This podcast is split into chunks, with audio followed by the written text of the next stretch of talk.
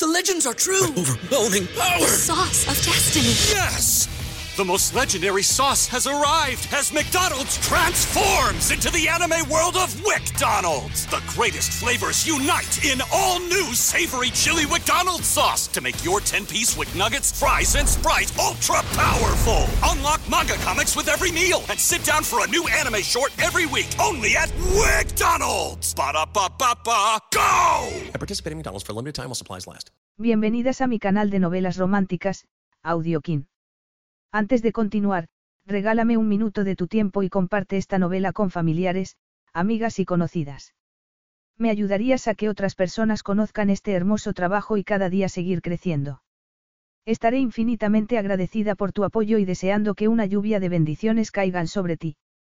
Comencemos con la narración de la novela cuyo título es El regalo de su inocencia. Argumento. Puesto que esperaba que su matrimonio fracasara, podía apoderarse del precioso regalo de su inocencia.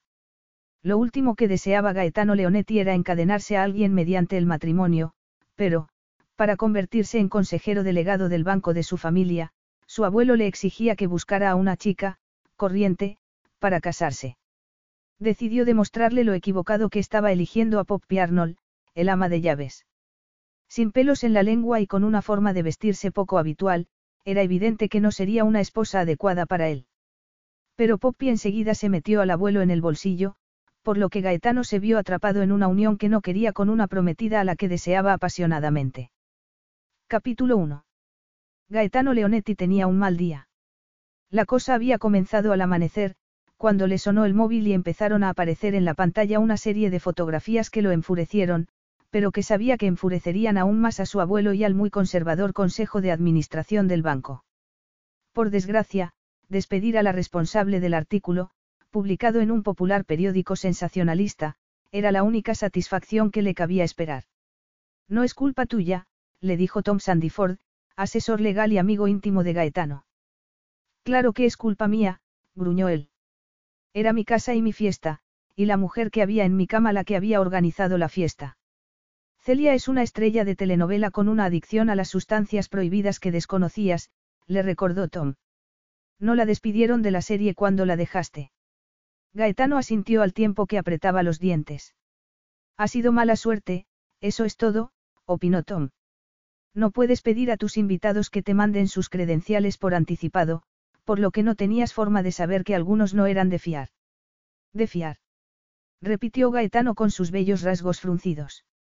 Aunque había nacido y se había criado en Inglaterra, en su casa se hablaba italiano, y algunas palabras y giros ingleses todavía le resultaban desconocidos. Personas decentes e íntegras. En el mundo privilegiado en que te mueves, ¿cómo ibas a saber que algunas eran cortesanas? La prensa lo sabía, contraatacó Gaetano.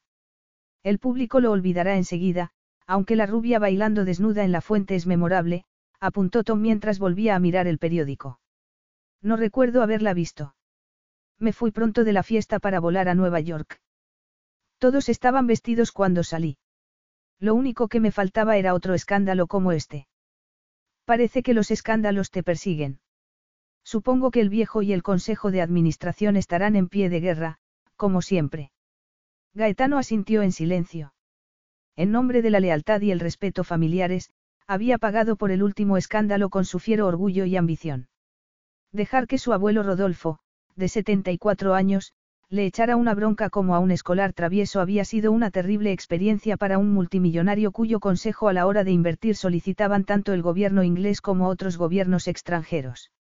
Y cuando Rodolfo le había reprochado que fuera un mujeriego, Gaetano tuvo que respirar hondo varias veces para no decirle al anciano que las expectativas y los valores habían cambiado desde 1940 tanto para los hombres como para las mujeres. Rodolfo Leonetti se había casado con la hija de un humilde pescador y, durante sus 50 años de matrimonio, nunca había mirado a otra mujer. Rocco, su único hijo y padre de Gaetano, no había seguido el consejo paterno sobre los beneficios de casarse pronto. Rocco había sido un famoso playboy y un jugador empedernido. A los cincuenta y tantos años se casó con una mujer que podía ser su hija, que le dio un hijo. Rocco murió diez años después, tras haber realizado grandes esfuerzos en el lecho de otra mujer. Gaetano creía que llevaba pagando por los pecados de su padre desde su nacimiento. A los 29 años de edad, era uno de los banqueros más importantes del mundo, pero estaba cansado de tener que demostrar continuamente su valía y de tener que limitar sus proyectos a las estrechas expectativas del Consejo de Administración. Había hecho ganar millones al Leonetti Bank, por lo que se merecía que le nombraran consejero delegado. El ultimátum que Rodolfo le había planteado esa mañana lo había indignado.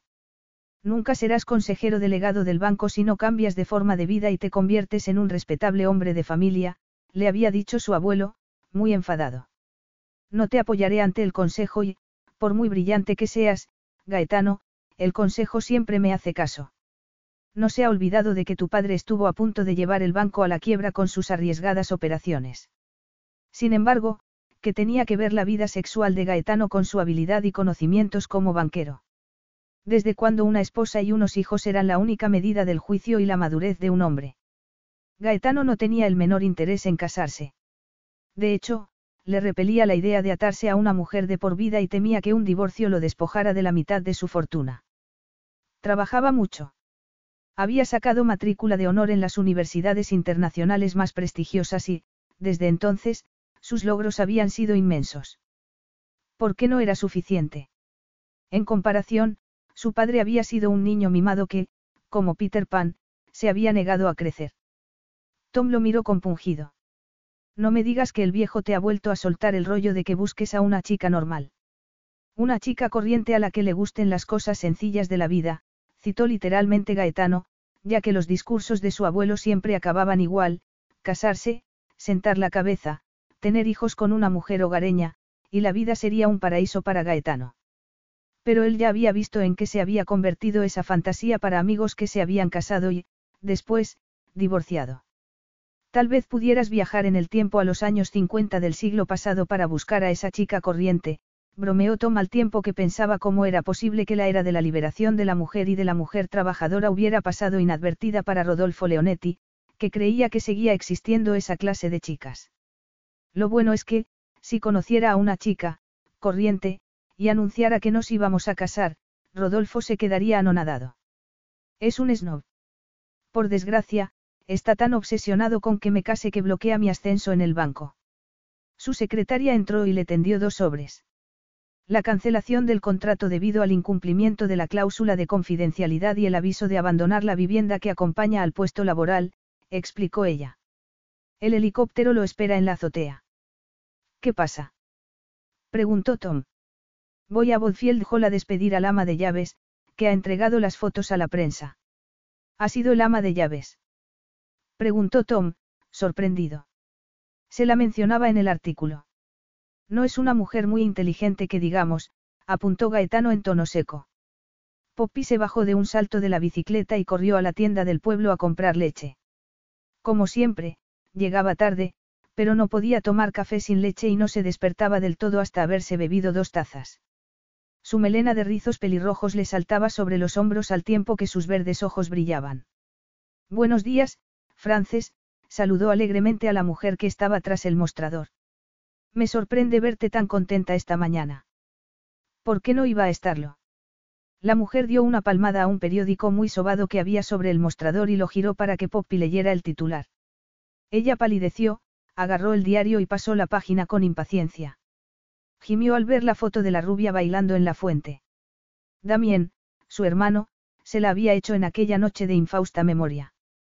Poppy lo sabía porque lo había visto presumir de ella ante sus amigos. Parece que tu madre ha dicho lo que no debe, señaló Frances. Creo que al señor Leonetti no le va a gustar. Poppy pagó el periódico y la leche y salió de la tienda. ¿Cómo había conseguido el periódico la foto? Y las otras, las de los cuerpos, por suerte no identificables, de los dormitorios. Cuando un invitado borracho había animado a Damien a unirse a la fiesta, había hecho el fotos aún más comprometedoras. Y su madre, que se había apoderado de ella para arriesgar su puesto de trabajo al lanzar a su jefe a los pies de la prensa sensacionalista. Volvió a montarse en la bicicleta. Por desgracia, sabía por qué su madre se había comportado de esa manera, Jasmine Arnold era una alcohólica. Poppy la había llevado una vez a una reunión de alcohólicos anónimos y le había sentado muy bien, pero no consiguió llevarla a una segunda. Jasmine bebía todo el día mientras Poppy se esforzaba en hacer el trabajo de su madre y el suyo propio. ¿Qué otra cosa podía hacer cuando el techo que tenían dependía del trabajo de Jasmine? Y, a fin de cuentas, no era culpa de Poppy que su madre se hubiera hundido de aquella manera, ya que ella no se había dado cuenta a tiempo, por lo que había tenido que volver a vivir con su familia. Era una suerte que Gaetano solo las visitara una o dos veces al año. Claro que una hermosa casa de campo a bastante distancia de Londres tenía escaso interés para él. Si hubiera ido con más frecuencia, Poppy no habría podido ocultarle durante tanto tiempo el estado de su madre. Pedaleó con fuerza para subir la colina y entró a toda velocidad en el jardín de Bodfield Hall. La hermosa casa había sido el hogar inglés de los Leonetti desde el siglo XVIII, cuando la familia había llegado de Venecia para instalarse en ella como prestamistas. Y, si había algo que a la familia se le daba bien, era ganar dinero, reflexionó Poppy con tristeza al tiempo que se negaba a pensar en Gaetano de forma más personal. Gaetano y ella se habían criado en la misma casa, pero sería mentira afirmar que alguna vez habían sido amigos. Él era seis años mayor y se había pasado la mayor parte del tiempo en caros internados. Pero Poppy sabía que se enfurecería por la publicación de las fotos. Era un fanático de su intimidad, y su idea de la diversión era una fiesta de sexo. Se le cayó el alma a los pies ante el problema que se le avecinaba. Por mucho que trabajara, la vida no le resultaba más fácil, y siempre había otra crisis a la vuelta de la esquina dispuesta a estallar. ¿Cómo iba a cuidar de su madre y su hermano cuando su instinto de supervivencia era tan deficiente? La familia Arnold vivía en un piso, producto de la reforma de las antiguas cuadras de la casa. Jasmine Arnold, una mujer alta, muy delgada, pelirroja y de cuarenta y tantos años, se hallaba sentada a la mesa de la cocina cuando su hija entró. Poppy lanzó el periódico a la mesa. Has perdido el juicio para hablar con los periodistas de la fiesta, mamá. Le preguntó antes de abrir la puerta trasera y llamar a gritos a su hermano. Damien salió de uno de los garajes limpiándose las manos de grasa con un trapo. ¿Qué pasa? Preguntó, irritado, mientras su hermana avanzaba hacia él. ¿Has dado las fotos que sacaste a un periodista? No, mamá sabía que las tenía en el teléfono y se las entregó. Las ha vendido por un montón de dinero y le han hecho una entrevista. Poppy se quedó anonadada ante el hecho de que su madre hubiera aceptado dinero por ser desleal a su jefe. Damien gimió ante la expresión del rostro de su hermana. Poppy, ya debiera saber que mamá haría lo que fuera por conseguir dinero para bebida. Le dije que no entregara las fotos ni hablara con ese tipo, pero no me hizo caso. ¿Por qué no me dijiste lo que había hecho? ¿Qué podías hacer? Tenía la esperanza de que no usaran las fotos o de que, si lo hacían, no apareciera en ellas nadie importante. Dudo que Gaetano lea todas las estupideces que se publican sobre él. Siempre sale en los periódicos. Pero, si estás equivocado, a mamá la despedirán y nos echarán del piso. Damien no era de los que se preocupaban por algo que tal vez no llegara a ocurrir. Esperemos que no me haya equivocado. Poppy se parecía a su difunto padre, se preocupaba por todo. Parecía mentira que solo unos años antes la familia Arnold estuviera compuesta de cuatro felices miembros. El padre era el jardinero de Bodfield Hall, la madre, el ama de llaves. A los 20 años, Poppy llevaba dos estudiando para enfermera mientras que Damien acababa de completar su formación como mecánico. Y de pronto, sin previo aviso, su querido padre había muerto y sus vidas habían quedado destrozadas. Poppy había dejado los estudios durante un tiempo para ayudar a su madre a pasar el duelo y los había retomado más tarde. Por desgracia, y sin que ella lo supiera, las cosas habían empeorado. Su madre había enloquecido y Damien había sido incapaz de enfrentarse a lo que estaba sucediendo en el hogar.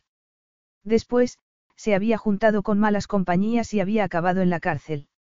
Fue entonces cuando Poppy volvió a casa y halló a su madre sumida en una depresión y bebiendo mucho. Poppy dejó los estudios con la esperanza de que su madre se recuperara pronto, lo cual no ocurrió. Su único consuelo fue que, tras salir de la prisión por buena conducta, su hermano siguió por el buen camino, aunque no pudo encontrar trabajo debido a sus antecedentes penales.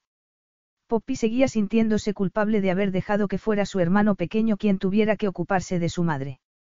Al desear proseguir con sus estudios para ser la primera mujer de los Arnold que no se ganara la vida sirviendo a los Leonetti, había sido egoísta y, desde entonces, había intentado subsanar su error. Cuando Poppy volvió a entrar en su casa, su madre se había encerrado en su habitación.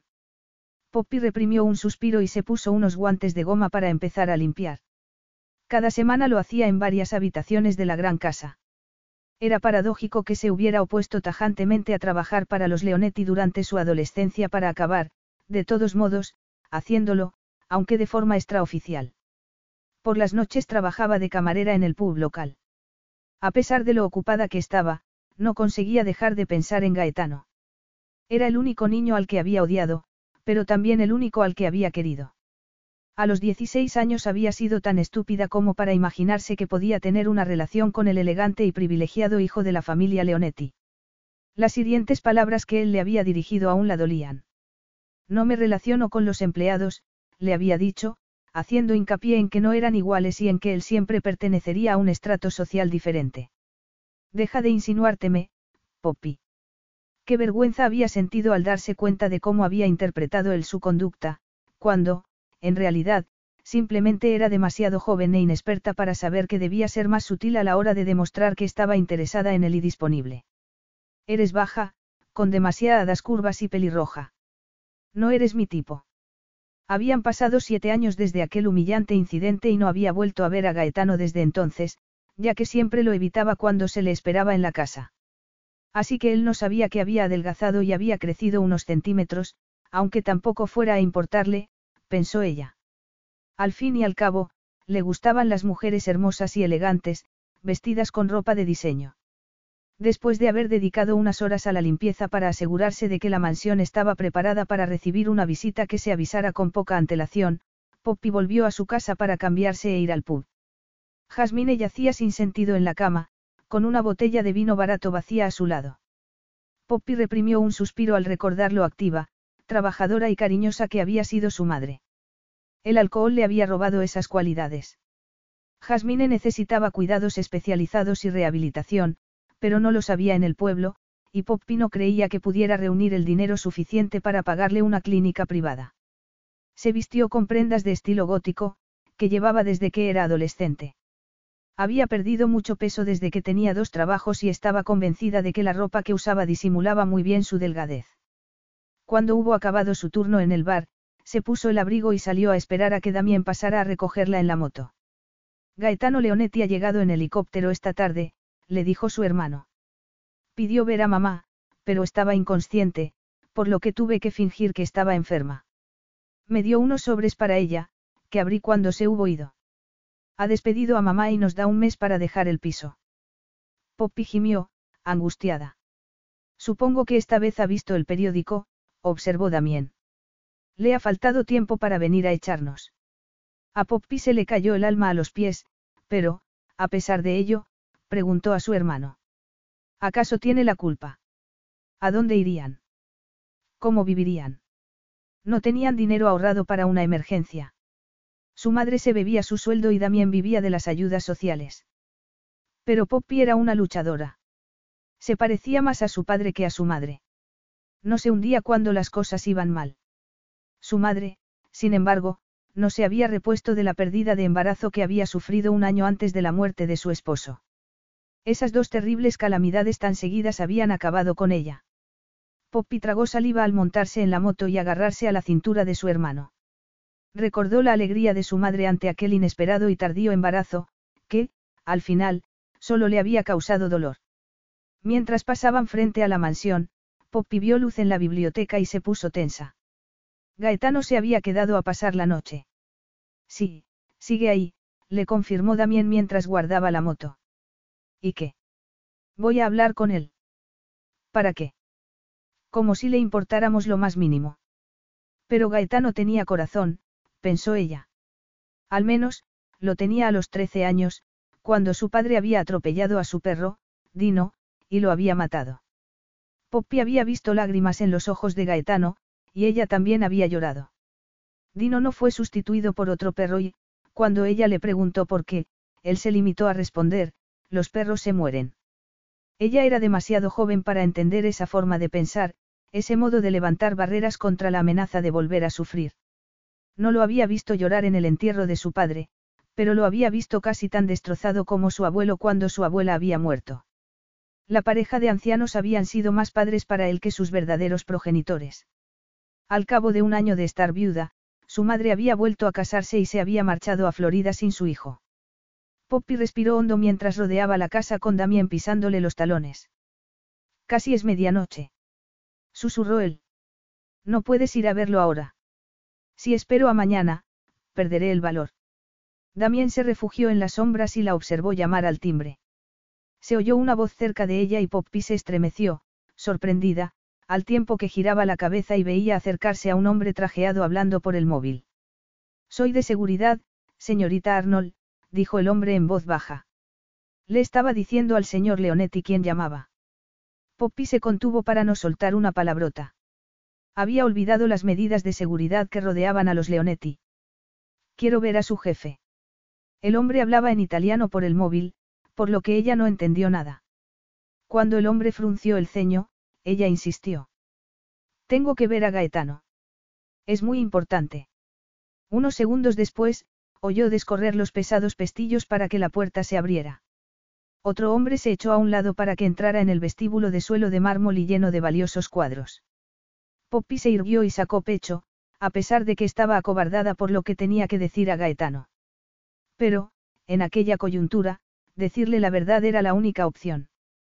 Poppy Arnold. Gaetano revivió varias imágenes borrosas, Poppy de pequeña chapoteando en la orilla del lago a pesar de sus advertencias, llorando por la muerte de Dino con todo el sentimiento que los de su clase no sabían reprimir, mirándolo fijamente cuando él tenía 15 años, un escrutinio que, un año después, se había vuelto menos inocente, y, por último, Poppy con una sonrisa sensual al salir de unos arbustos seguida de un trabajador de la finca, ambos estirándose la ropa arrugada y manchada de hierba. Pensó que, dado el número de años que los Arnold llevaban al servicio de su familia, era justo escuchar lo que Poppy tenía que decir en defensa de su madre. De todos modos, llevaba años sin pensar en ella. Seguía viviendo con su familia. Le sorprendió, ya que creía que habría huido del campo y de un tipo de trabajo que consideraba rayano en la servidumbre. ¿Cuánto habría cambiado? se preguntó mientras se apoyaba en el borde del escritorio de la biblioteca y esperaba a que entrara.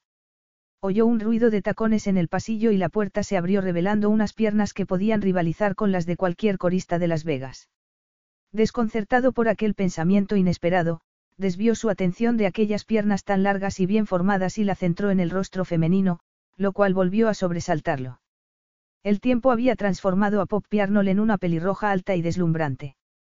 Los ojos verdes permanecían inalterados, pero el óvalo de la cara se le había afinado y presentaba la exquisita forma de un corazón, con pómulos marcados, una nariz pequeña y una boca de labios carnosos y sonrosados que podía figurar en cualquier fantasía masculina. A Gaetano comenzó a palpitarle la entrepierna y pensó que el patito feo se había transformado en un cisne. Señor Leonetti, dijo ella tan educadamente como si no se conocieran. Gaetano, por favor, respondió él, sin ver motivo para tanta ceremonia.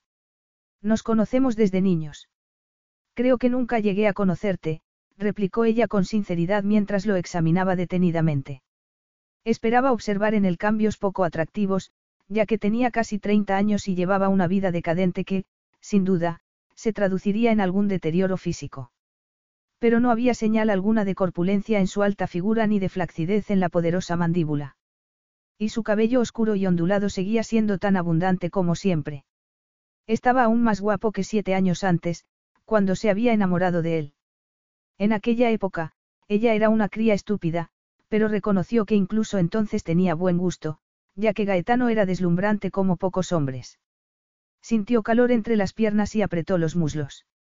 Los ojos oscuros de él, poblados de largas pestañas, miraban los suyos con una intensidad que le puso los pelos de punta. ¿Sigues viviendo aquí con tu madre y tu hermano? Preguntó Gaetano. Sí. Probablemente te preguntarás por qué he venido a verte a esta hora, pero es que trabajo en el pub del final de la calle y acabo de terminar mi turno. A Gaetano le sorprendió agradablemente que hubiera sido capaz de pronunciar dos frases seguidas sin salpicarlas de las palabrotas que poblaban su forma de hablar siete años antes. Así que era camarera, eso explicaría su atuendo, aunque fuera más propio de un club nocturno. He visto el artículo del periódico, apuntó ella. ¿Quieres despedir a mi madre por haber hablado de la fiesta y vendido las fotos? No niego que tengas motivos para hacerlo. ¿Quién hizo las fotos? Poppy hizo una mueca. Uno de los asistentes invitó a mi hermano a unirse a la fiesta cuando lo vio fuera indicando a los coches dónde aparcar. Mi hermano hizo lo que la mayoría de los jóvenes harían al ver a mujeres semidesnudas, les hizo fotos con el móvil. No estoy excusando su comportamiento, pero no vendió las fotos. Fue mi madre quien lo hizo. Supongo que veré a tu madre mañana, antes de marcharme. Pero te lo voy a preguntar a ti. Mi familia siempre ha tratado bien a tu madre. ¿Por qué lo hizo? Poppy respiró hondo y alzó la barbilla. Mi madre es una alcohólica, Gaetano. Le ofrecieron dinero, y eso bastó. Lo único en que pensaba era en comprarse una botella. Me temo que no ve más allá. Gaetano frunció el ceño. No estaba preparado para esa revelación, aunque no iba a suponer un cambio para su decisión. La deslealtad era algo que no podía pasar por alto en un empleado. Tu madre debe de ser una alcohólica con capacidad para seguir trabajando, ya que la casa parece en buen estado. No, no es capaz de trabajar. Llevo más de un año haciéndolo yo. Soy yo la que cuida de la casa. El rostro de Gaetano se endureció. Es decir, ha habido una campaña para engañarme sobre lo que sucedía aquí, afirmó con una acritud que la dejó consternada. Podías haberme pedido comprensión e incluso ayuda, pero decidiste no hacerlo. No tolero el engaño, Poppy. Esta reunión ha concluido. Poppy lo miró. El corazón le latía a toda velocidad de los nervios y la consternación. Pero.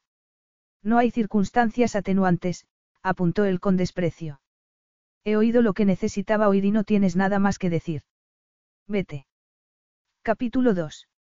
De pronto, Poppy dio un paso hacia adelante. No me hables así. Advirtió a Gaetano, irritada. Te hablo como me da la gana. Estoy en mi casa y eres uno de mis empleados. No, no lo soy. Trabajo gratis en beneficio de mi madre.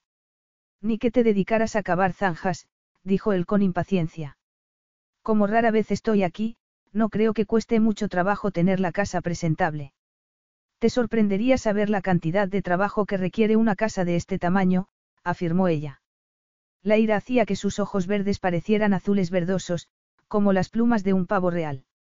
No me interesa. Y, si has trabajado gratis, es que eres estúpida, no digna de elogio. No soy estúpida. ¿Cómo te atreves a decirme eso? No iba a cobrarte por el trabajo por el que pagabas a mi madre. Gaetano se encogió de hombros mientras observaba que ella se humedecía los labios con la lengua. Pensó en que podría hacer con ella otras cosas y se excitó de cintura para abajo. Tuvo que reconocer que Poppy era terriblemente sexy. Estoy seguro de que eres lo bastante versátil como para haber hallado la forma de solucionar el problema. Pero no lo bastante deshonesta como para hacerlo, afirmó ella con orgullo. A mi madre la pagas por su trabajo y este se lleva a cabo, por lo que, en ese sentido, no tienes ningún motivo de queja. Ah, no. Las cuentas de la casa se han dejado en manos de una alcohólica. De ninguna manera. Mi madre ya no tiene acceso al dinero. Ya me aseguré de ello hace tiempo. Entonces, ¿cómo se pagan las facturas? Poppy apretó los labios al darse cuenta de que él llevaba años sin tener ni idea de cómo funcionaba la casa. Las pago yo. Me he hecho cargo de las cuentas desde que mi padre murió. Pero no estás autorizada. Tampoco lo estaba mi padre, pero se encargó de ellas durante mucho tiempo. Gaetano frunció el ceño. También tu padre tenía acceso al dinero. ¿Pero esto qué es? Por Dios. Siempre eres tan rígido. Gimió ella, incrédula. A mi madre nunca se le han dado bien los números. Mi padre siempre le hacía las cuentas. Cuando tu abuela tenía alguna duda sobre las cuentas tenía que esperar a que mi madre preguntara a mi padre. Entonces no era un secreto. ¿Y cómo voy a confiarte una cantidad importante de dinero cuando tu hermano ha estado hace poco en la cárcel por robo? Mis contables comprobarán las cuentas y, escúchame bien, como no cuadren, daré parte a la policía. Poppy, que se había puesto pálida cuando Gaetano le había echado en cara la condena de su hermano, permaneció inmóvil, con los músculos del rostro tensos, tratando de controlarse. Damien estuvo en una banda de ladrones de coches, pero no llegó a robar ninguno. Era el mecánico que revisaba los vehículos antes de que los enviaran al extranjero. Menuda diferencia. Poppy alzó la cabeza y lo miró desafiante. Que tus contables revisen los libros. Las cuentas cuadrarán, afirmó con orgullo. Y deja de hacer comentarios maliciosos sobre mi hermano desde tu posición privilegiada y adinerada. Damien infringió la ley y pagó por ello. Ha aprendido la lección. Tú nunca cometes errores, Gaetano. Mi error fue permitir que se celebrara esa fiesta aquí. Y no saques a colación mi fortuna en esta conversación. No es justo. Entonces, no te des aires de superioridad, le aconsejó ella. Pero tal vez no puedas evitar ser como eres. ¿Crees que insultándome así vas a defender mejor tu causa? Ni siquiera me has dado la oportunidad de explicarte cuál es.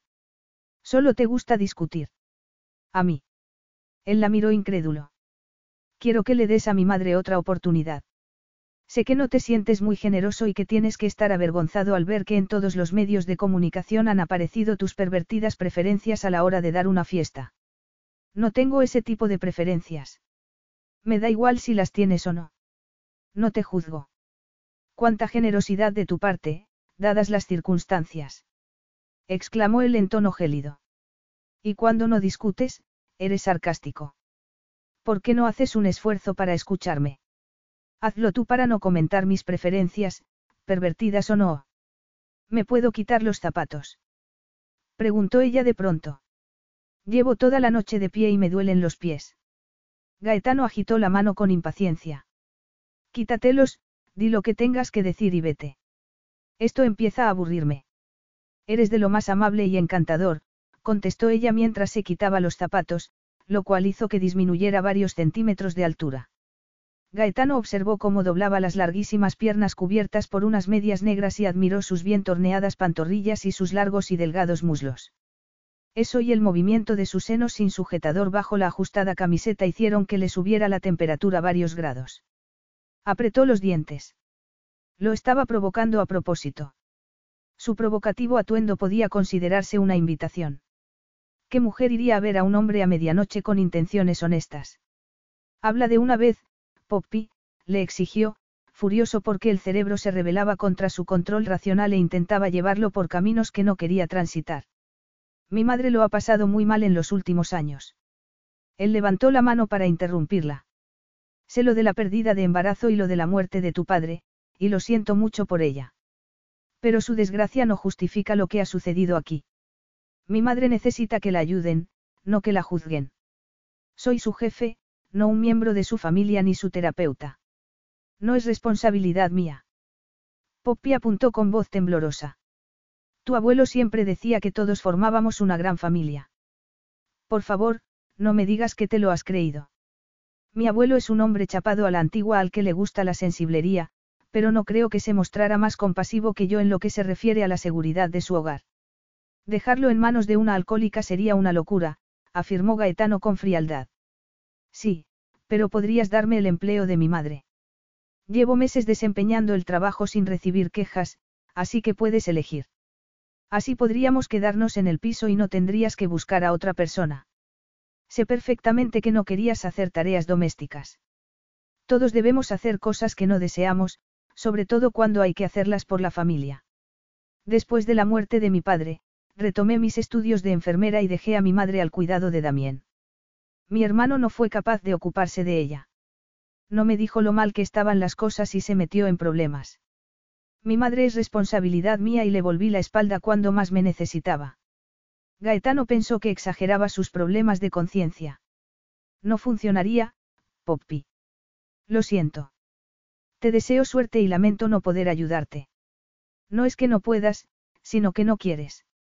No constituyes mi idea de lo que debe ser un ama de llaves. Lo mejor es que empieces de nuevo en otro sitio con tu familia. No, definitivamente no quería a Poppy, con sus largas piernas, en la casa, aunque no la visitaba a menudo. Sería una tentación. Uno de sus lemas era no tener aventuras con sus empleadas. Una vez se había acostado con una antigua secretaria y lo que, para él, había sido la aventura de una noche, para ella había sido algo más, y había acabado mal. No es fácil empezar de nuevo, observó Poppy con voz tensa. Soy la única de los tres que trabaja. Si tenemos que mudarnos, perderé el empleo. Poppy, no voy a disculparme porque tu madre no haya cumplido su contrato y porque, por su culpa, me vea en medio de un escándalo. Me compadezco de tu situación, y dados los años que tu familia ha trabajado aquí con excelentes resultados, os daré una generosa indemnización que... Guárdate tu dinero. Le espetó ella perdiendo los estribos. Era evidente que Gaetano creía que su familia y ella eran unos perdedores y que tenía tantas ganas de que se fueran de su propiedad que estaba dispuesto a pagar más para conseguirlo. No quiero nada de ti. Añadió con orgullo. Perder los estribos no es buena idea en la situación en que te hallas, apuntó él, irritado, mientras ella se agachaba a recoger los zapatos. Es lo único que me queda por perder, contraatacó ella. Entonces, ¿por qué haces esto? Piensa en ti primero y deja que tu familia solucione sus problemas. ¿Es eso lo que un banquero despiadado haría para salvar el pellejo? Le preguntó Poppy con desdén mientras llegaba a la puerta. Mi madre y Damien son mi familia y, sí, somos muy distintos. Yo me parezco a mi padre, soy fuerte. Ellos no lo son. Se hunden ante los problemas. ¿Significa eso que los quiero menos? No, de hecho, los quiero más por eso. Y mientras haya el más mínimo aliento en mi cuerpo, los cuidaré lo mejor que pueda. Gaetano no supo qué decir ante aquellas emotivas palabras. No se imaginaba lo que era querer así. Sus padres habían sido débiles y se habían equivocado, cada uno a su manera. Su padre quería aventuras, su madre, dinero. Aprendió a despreciarlos por su carácter superficial. No habían sabido quererlo y él había dejado de hacerlo a cierta edad, al tiempo que reconocía que solo sus abuelos se preocupaban por él. Por eso le chocaba que se siguiera queriendo a una persona llena de defectos. Admiraba la fuerza de Poppy, pero pensaba que era una estúpida por dejar que sus deseos se vieran obstaculizados por la doble carga de una madre alcohólica y un hermano inútil. Fue a ducharse. A su abuelo le hubiera impresionado el discurso de Poppy, ya que se había pasado años aconsejando y apoyando a su irresponsable hijo y a su frívola nuera. Gaetano, sin embargo, era mucho más duro, menos paciente y menos compasivo. ¿Era un defecto? se preguntó por primera vez.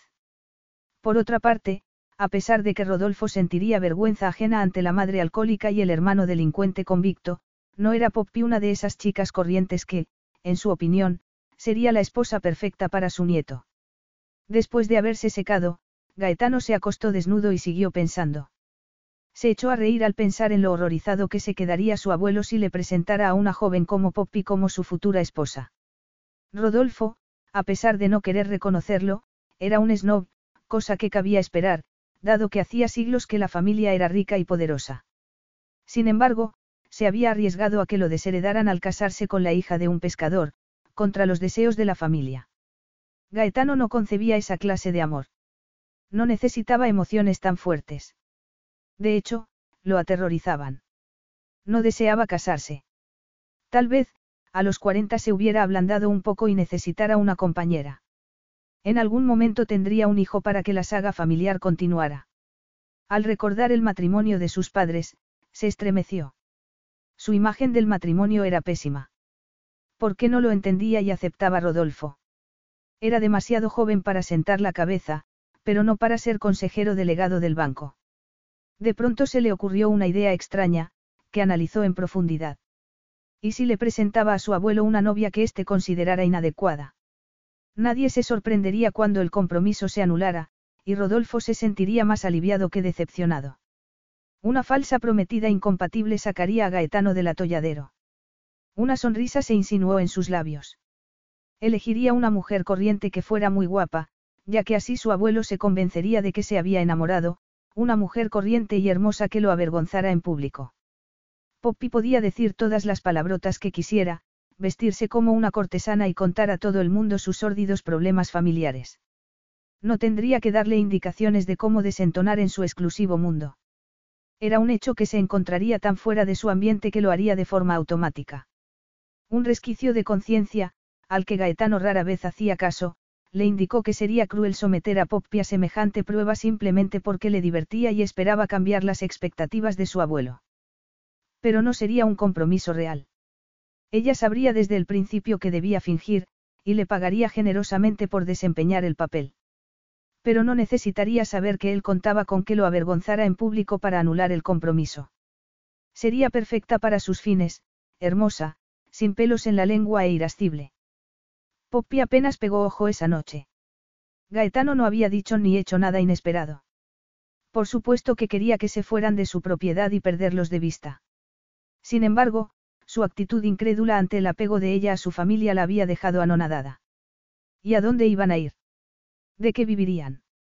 Tendrían que recurrir a los servicios sociales. Acabarían viviendo en uno de esos albergues de gente sin hogar. Se levantó temprano, como habitualmente. Hacía sol, por lo que salió con una taza de café a la diminuta plaza ajardinada que había detrás del edificio y que era su lugar preferido del mundo. Cultivar plantas le proporcionaba un gran placer. Multitud de tiestos con flores adornaban la zona pavimentada, donde había un banco bastante cojo. Pero su padre lo había construido, por lo que nunca se desharía de él. Bajo el cielo azul, con los pájaros cantando en los árboles, se sintió culpable por sentirse tan ansiosa y desgraciada. Señorita Arnold, uno de los encargados de la seguridad de Gaetano la miraba por encima de la verja. El señor Leonetti desea verla. Ella se puso en pie de un salto. Se lo habría pensado mejor. Se estiró la fina chaqueta que llevaba sobre su vestido negro. Esperaba que Gaetano pidiera ver a su madre y ella iba a decirle que sería incapaz de hablar con él por lo menos hasta mediodía. Se dirigió a la casa. El señor Leonetti la espera en el helicóptero. Así que pensaba darle un discurso de dos minutos y marcharse, supuso ella con tristeza. No parecía, por tanto, que hubiera cambiado de opinión. Siguió el sendero hasta el helipuerto, que se hallaba en una de las esquinas de la casa. Identificó a Gaetano por su altura en un pequeño grupo de hombres compuesto por el piloto y los responsables de seguridad.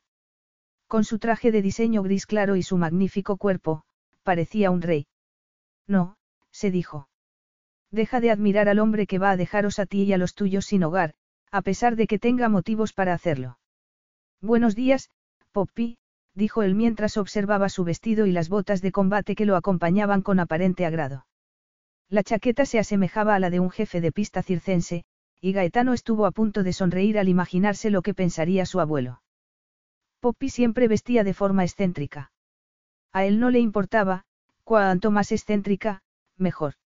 Y tenía un aspecto estupendo con su extraño atuendo, su tez clara y el cabello cayéndole en rizos sobre los delgados hombros. Se dijo que no lo atraía.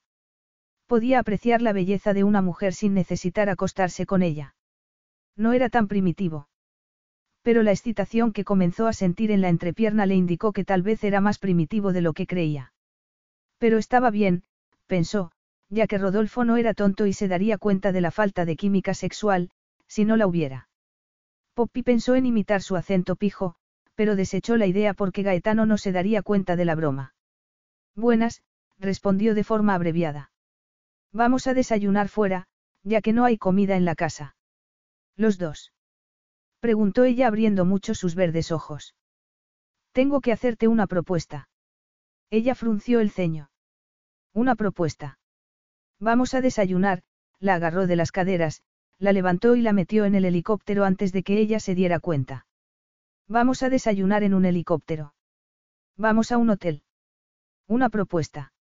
A Poppy no se le ocurría que quería proponerle y, aunque no le hacía gracia alguna aquel secuestro virtual, sabía que no estaba en condiciones de decirle que la dejara en paz.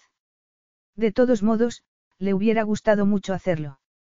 Los rasgos dominantes de Gaetano le ponían los pelos de punta, por no mencionar la forma en que asumía que todos debían hacer lo que quisiera sin discusión posible.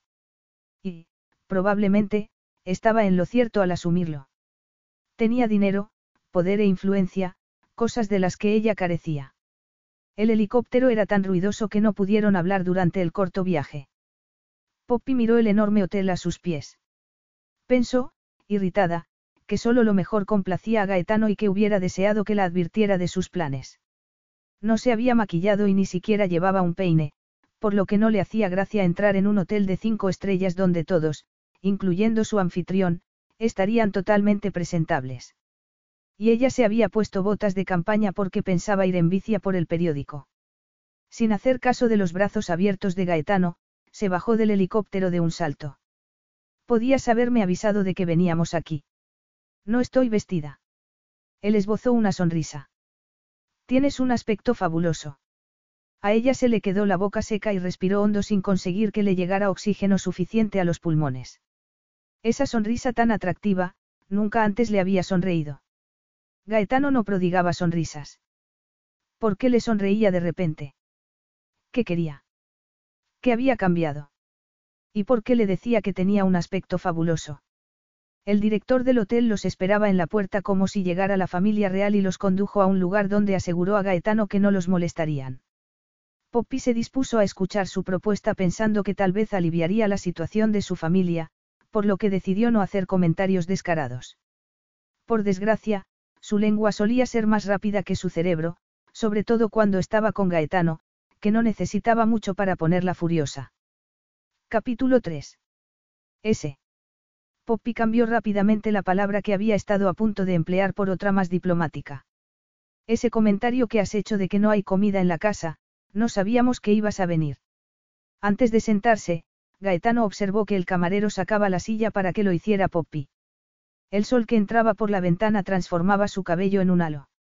Ella leyó la carta y pidió cereales con chocolate y un chocolate a la taza. A él le sorprendió que, dada la cantidad de opciones, no hubiera pedido otra cosa. Se supone que en la casa tiene que haber comida siempre, le recordó él, después de pedir. Pero de este modo es mucho más económico.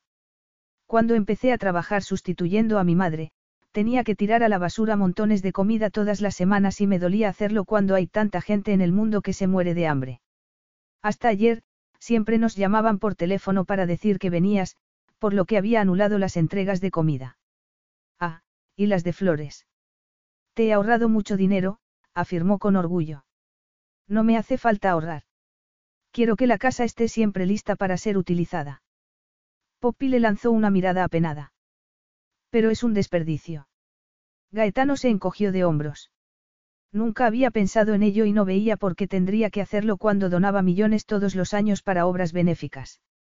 Hacer lo que quería, cuando quería y sin avisar era importante para él, porque rara vez descansaba del trabajo. No soy tacaño con el dinero, pero, si la casa no está preparada para ser usada de inmediato, no puedo ir cuando me apetezca. Poppy abrió el pequeño paquete de cereales y lo echó en el cuenco. No le añadió leche, sino que comenzó a comérselos con los dedos, como siempre hacía.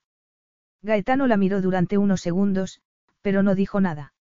Durante esos mismos segundos, ella temió que fuera a pegarle en la mano por sus malos modales, y se puso colorada, aunque no estaba dispuesta a cambiar su comportamiento para doblegarse ante él. Los ricos eran distintos, pensó con tristeza. Me gusta el chocolate de cualquier forma. No me gustan los cereales blandos. Creo que tenías que hacerme una propuesta. Mi abuelo quiere que me case antes de nombrarme consejero delegado del banco. Como no quiero hacerlo, creo que un falso compromiso lo haría feliz a corto plazo. Le convencería de que voy en la dirección adecuada y dejaría de temer que soy incapaz de sentar la cabeza. ¿Por qué me cuentas eso? Preguntó ella, sin entender nada. ¿Por qué quiero que seas tú mi falsa prometida? Tú y yo. Poppy lanzó una carcajada ante la mirada desconcertada de Gaetano. ¿Estás de broma?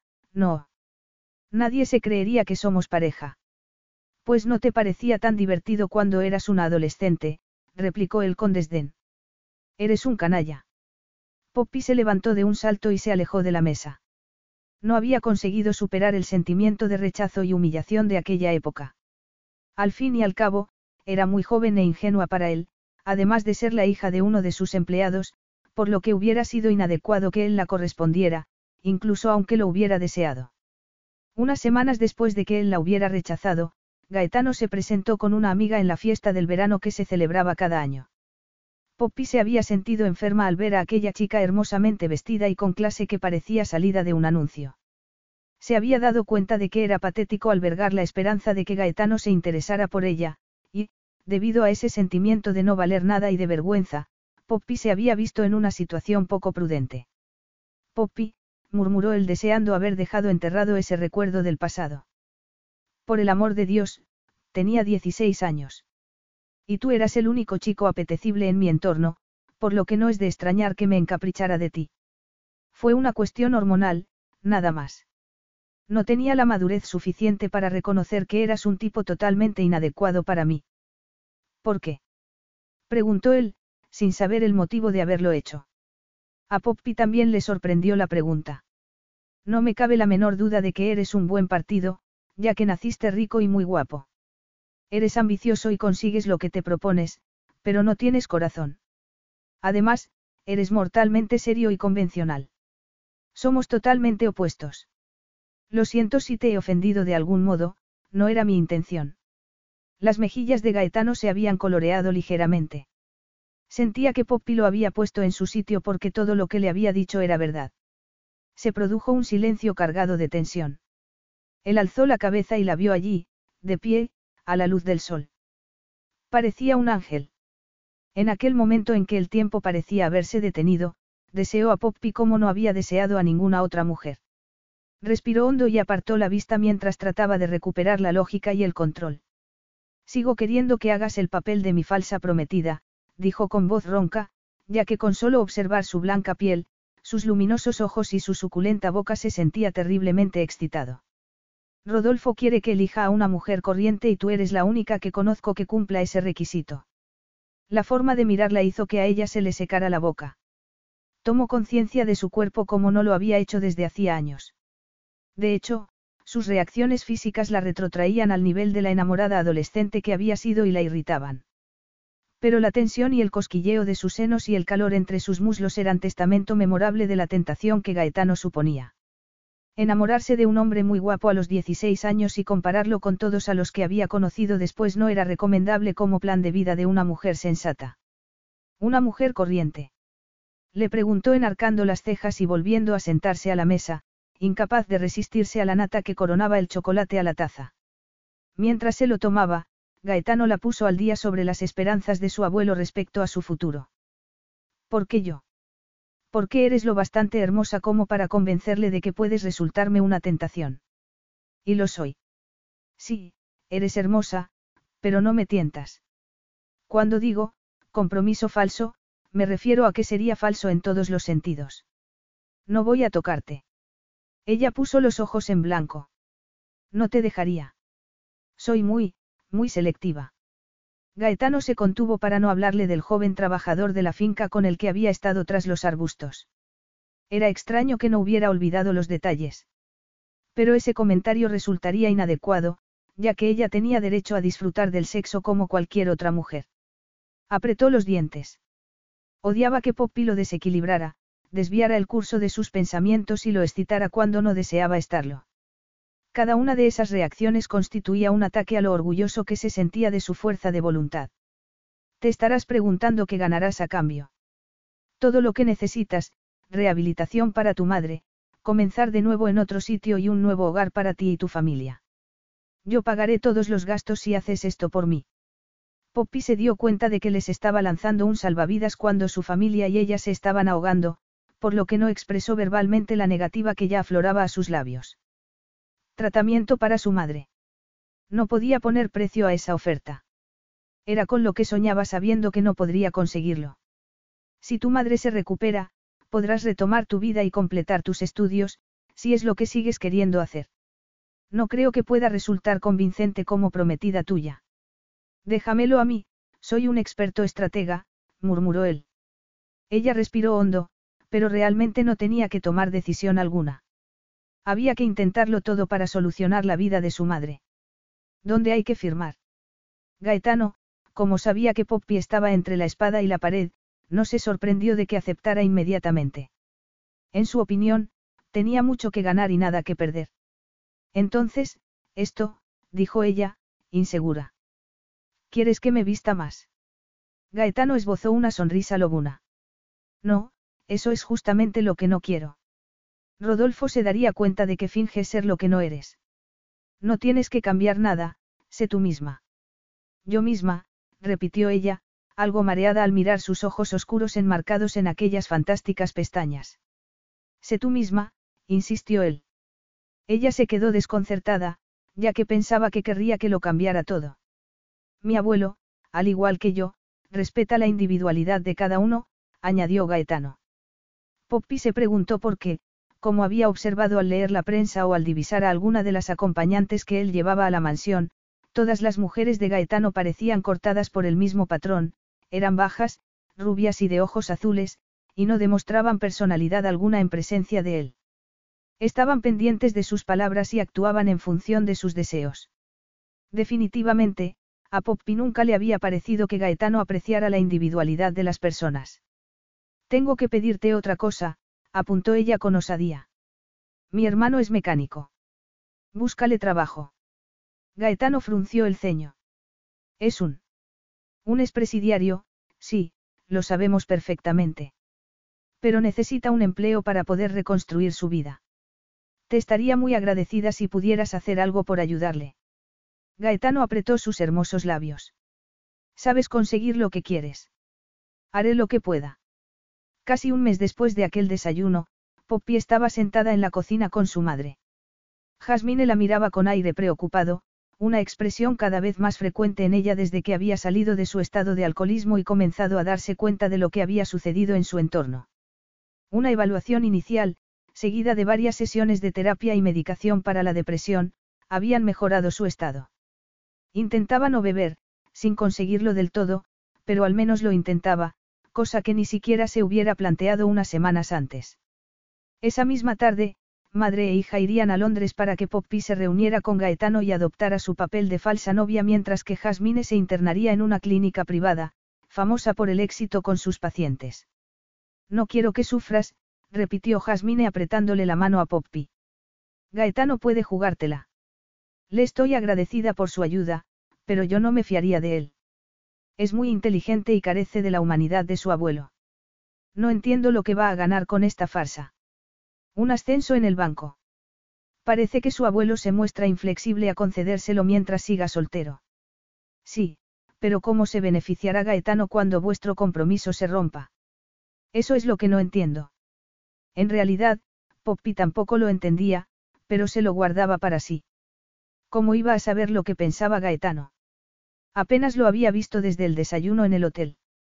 La había telefoneado para darle instrucciones e información sobre el tratamiento de su madre, pero no había vuelto por la casa. Mientras tanto había llegado una nueva ama de llaves a Bodfield Hall que se ocupaba de tener la mansión como a Gaetano le gustaba. El helicóptero las recogió a las dos de la tarde. Poppy había hecho el equipaje de ambas. Jasmine estaba nerviosa y no totalmente sobria cuando se subieron, y le temblaban las piernas al aterrizar en Londres.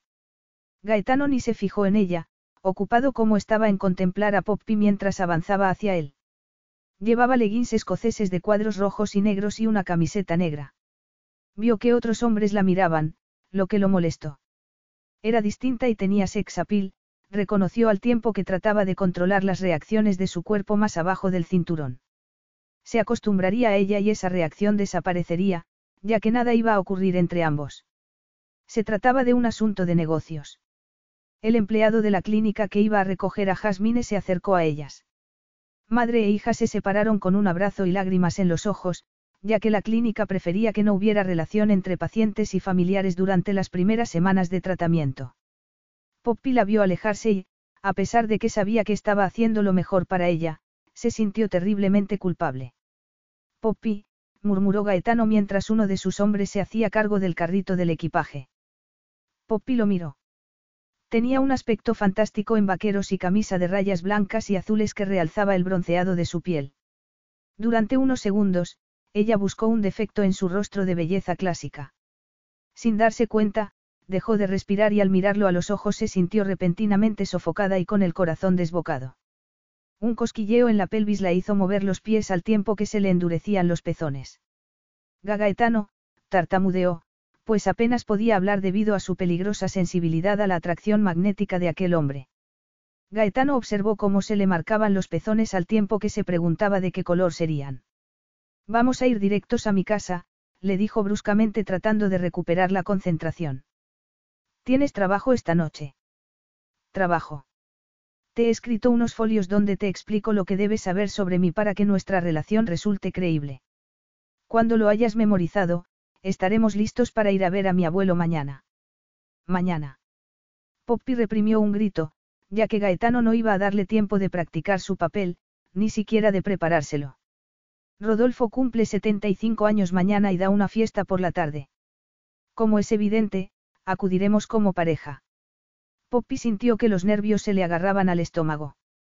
No recordaba haber sido presentada a Rodolfo Leonetti, solo haberlo visto de lejos cuando aún vivía en la casa. Sin embargo, se acordaba muy bien de su difunta esposa, Serafina. Era una mujer encantadora que trataba a todos por igual, ya fueran ricos o pobres, familiares o empleados. Serafina la había enseñado a cocinar. Al recordarlo, Poppy supo con exactitud el regalo que le haría al anciano por su cumpleaños. Metieron las maletas en el elegante coche de Gaetano, cuyo móvil sonó mientras se alejaban del aeropuerto. Era un manos libres, y la lengua italiana que invadió el vehículo consiguió que Poppy se sintiera aún más fuera de su elemento. Tenía que recuperar la confianza en sí misma. Gaetano iba a pagarle un buen sueldo, por lo que ella quería hacerlo lo mejor posible para estar a la altura de sus expectativas. Pero, en el fondo, estaba aterrorizada ante la posibilidad de cometer un error y decepcionarlo. Gaetano era una persona muy particular que incluso se irritaría ante pequeños errores. No era tolerante ni comprensivo. Poppy sabía que no iba a ser fácil contentarlo. Mientras proseguía la conversación en italiano, ella se dedicó a mirar por la ventanilla las ajetreadas calles de Londres. Cuando la llamada finalizó, él le dijo. Era Rodolfo. Quiere conocerte ya. ¿Cómo ya? Ahora. Hoy. Preguntó ella, consternada. Ahora mismo. ¿Y no estás preparada? ¿Y de quién es la culpa? ¿Qué quieres decir? No debieras haber esperado hasta el último momento para explicarme lo que se supone que debo saber de ti. Lo razonable hubiera sido hacerlo con antelación. No te atrevas a criticarme. exclamó él, furioso. Llevo más de 24 horas sin dormir. Ha habido problemas en el banco y no he tenido tiempo de pensar en este estúpido asunto. Si tan estúpido es, será mejor que lo olvides de nuevo, apuntó ella con voz tensa. No te preocupes por mí. Al fin y al cabo, ha sido idea tuya. No puedo olvidarme cuando ya le he dicho a Rodolfo que estamos prometidos, contraatacó él, cada vez más furioso. Me guste o no, tengo que seguir contigo y fingir que existe un compromiso entre nosotros. Qué bien. Qué afortunada soy. exclamó ella en un tono cargado de veneno. Eres todo un partido, Gaetano, con todo tu dinero y tu éxito, pero sin una pizca de encanto. Cállate. Que te den. Respondió ella con fiereza mientras él frenaba de golpe ante una casa con jardín.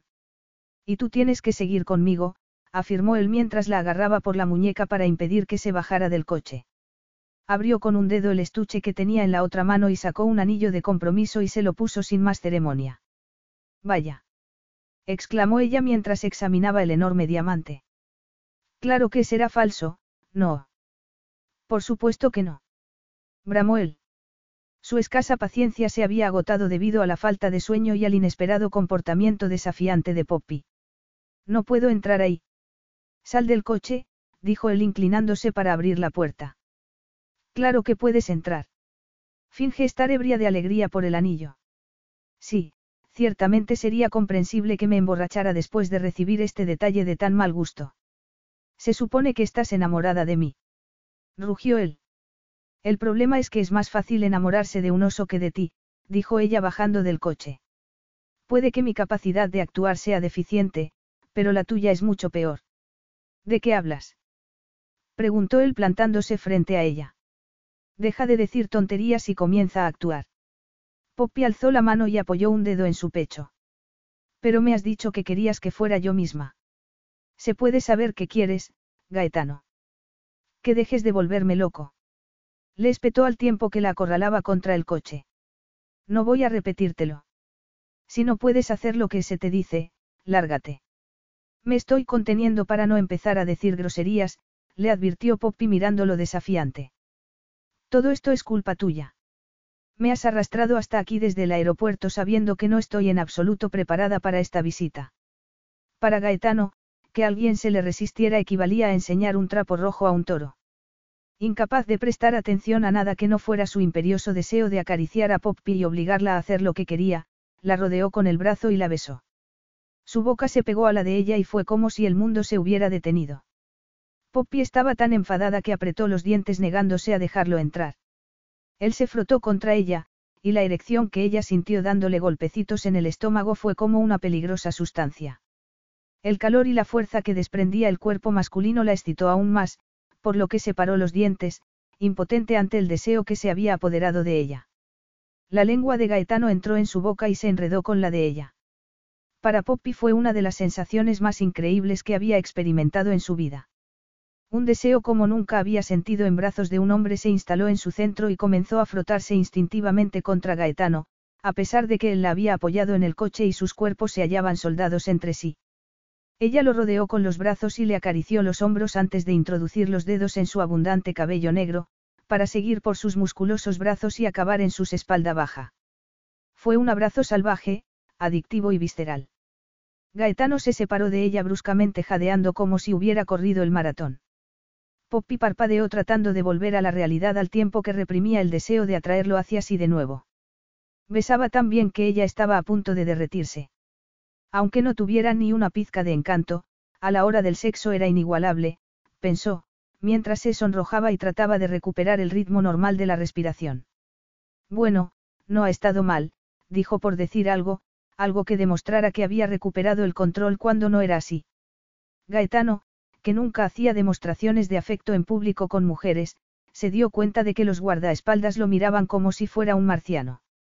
Estaba en estado de shock, pero sabía que, de haberse hallado en un aparcamiento privado, hubiera tumbado a Poppy sobre el capó y la hubiera poseído para saciar el desmedido deseo que sentía, tan intenso que tenía ganas de gemir. Vamos a entrar, sugirió. Tú sigue mi ejemplo, bella mía. Una vocecita interior susurró a Poppy que tal vez fuera divertido hacer exactamente lo que le dijera Gaetano. Si se trataba de besos, reconoció que estaba dispuesta a hacer cola. Nadie la había hecho sentir tanto con un solo beso. De hecho, no sabía que un hombre pudiera excitarla de aquella manera solo con un beso. Capítulo 4.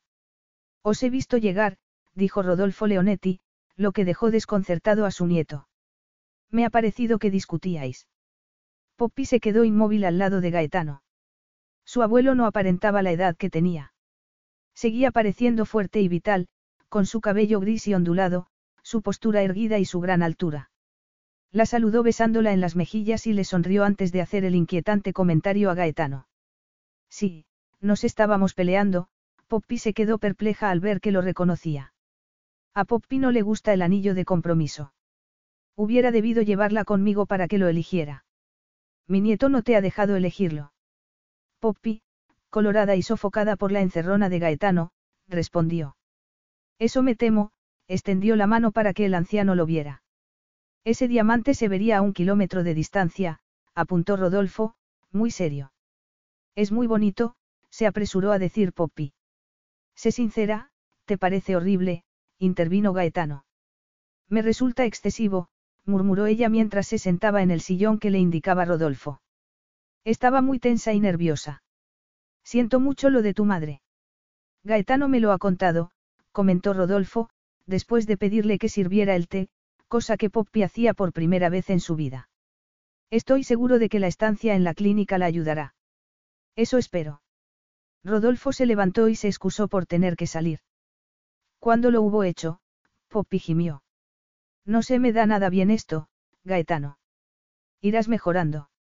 Ha debido de vernos besándonos. Al menos, así le habremos parecido una pareja normal.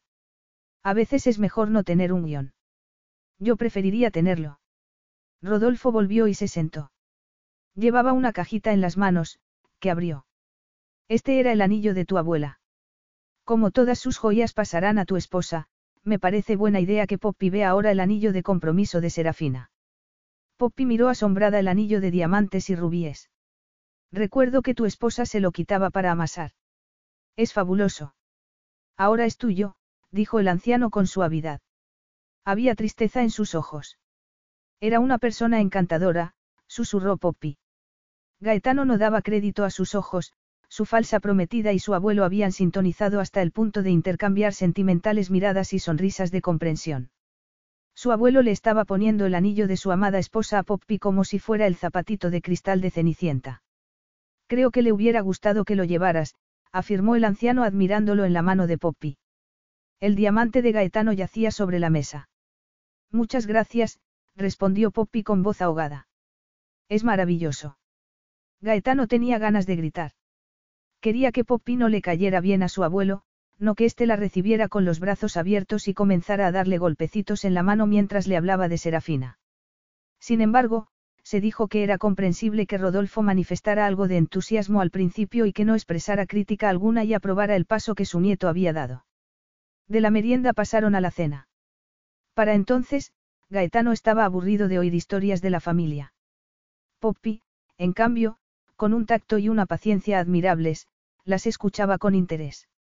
Sus modales eran mucho mejores de lo que Gaetano había creído, y su tranquilidad con el anciano era notable porque poca gente se relajaba en presencia de Rodolfo, que era más inteligente y despiadado de lo que parecía. Si Poppy hubiera sido su prometida de verdad, Gaetano estaría estasiado ante la recepción de su abuelo. Cuando ella comenzó a reprimir los bostezos, la tortura de Gaetano llegó a su fin. Es hora de marcharse, dijo tirando de Poppy para que se levantara. Espero que no tengamos que ir muy lejos, observó ella, soñolienta.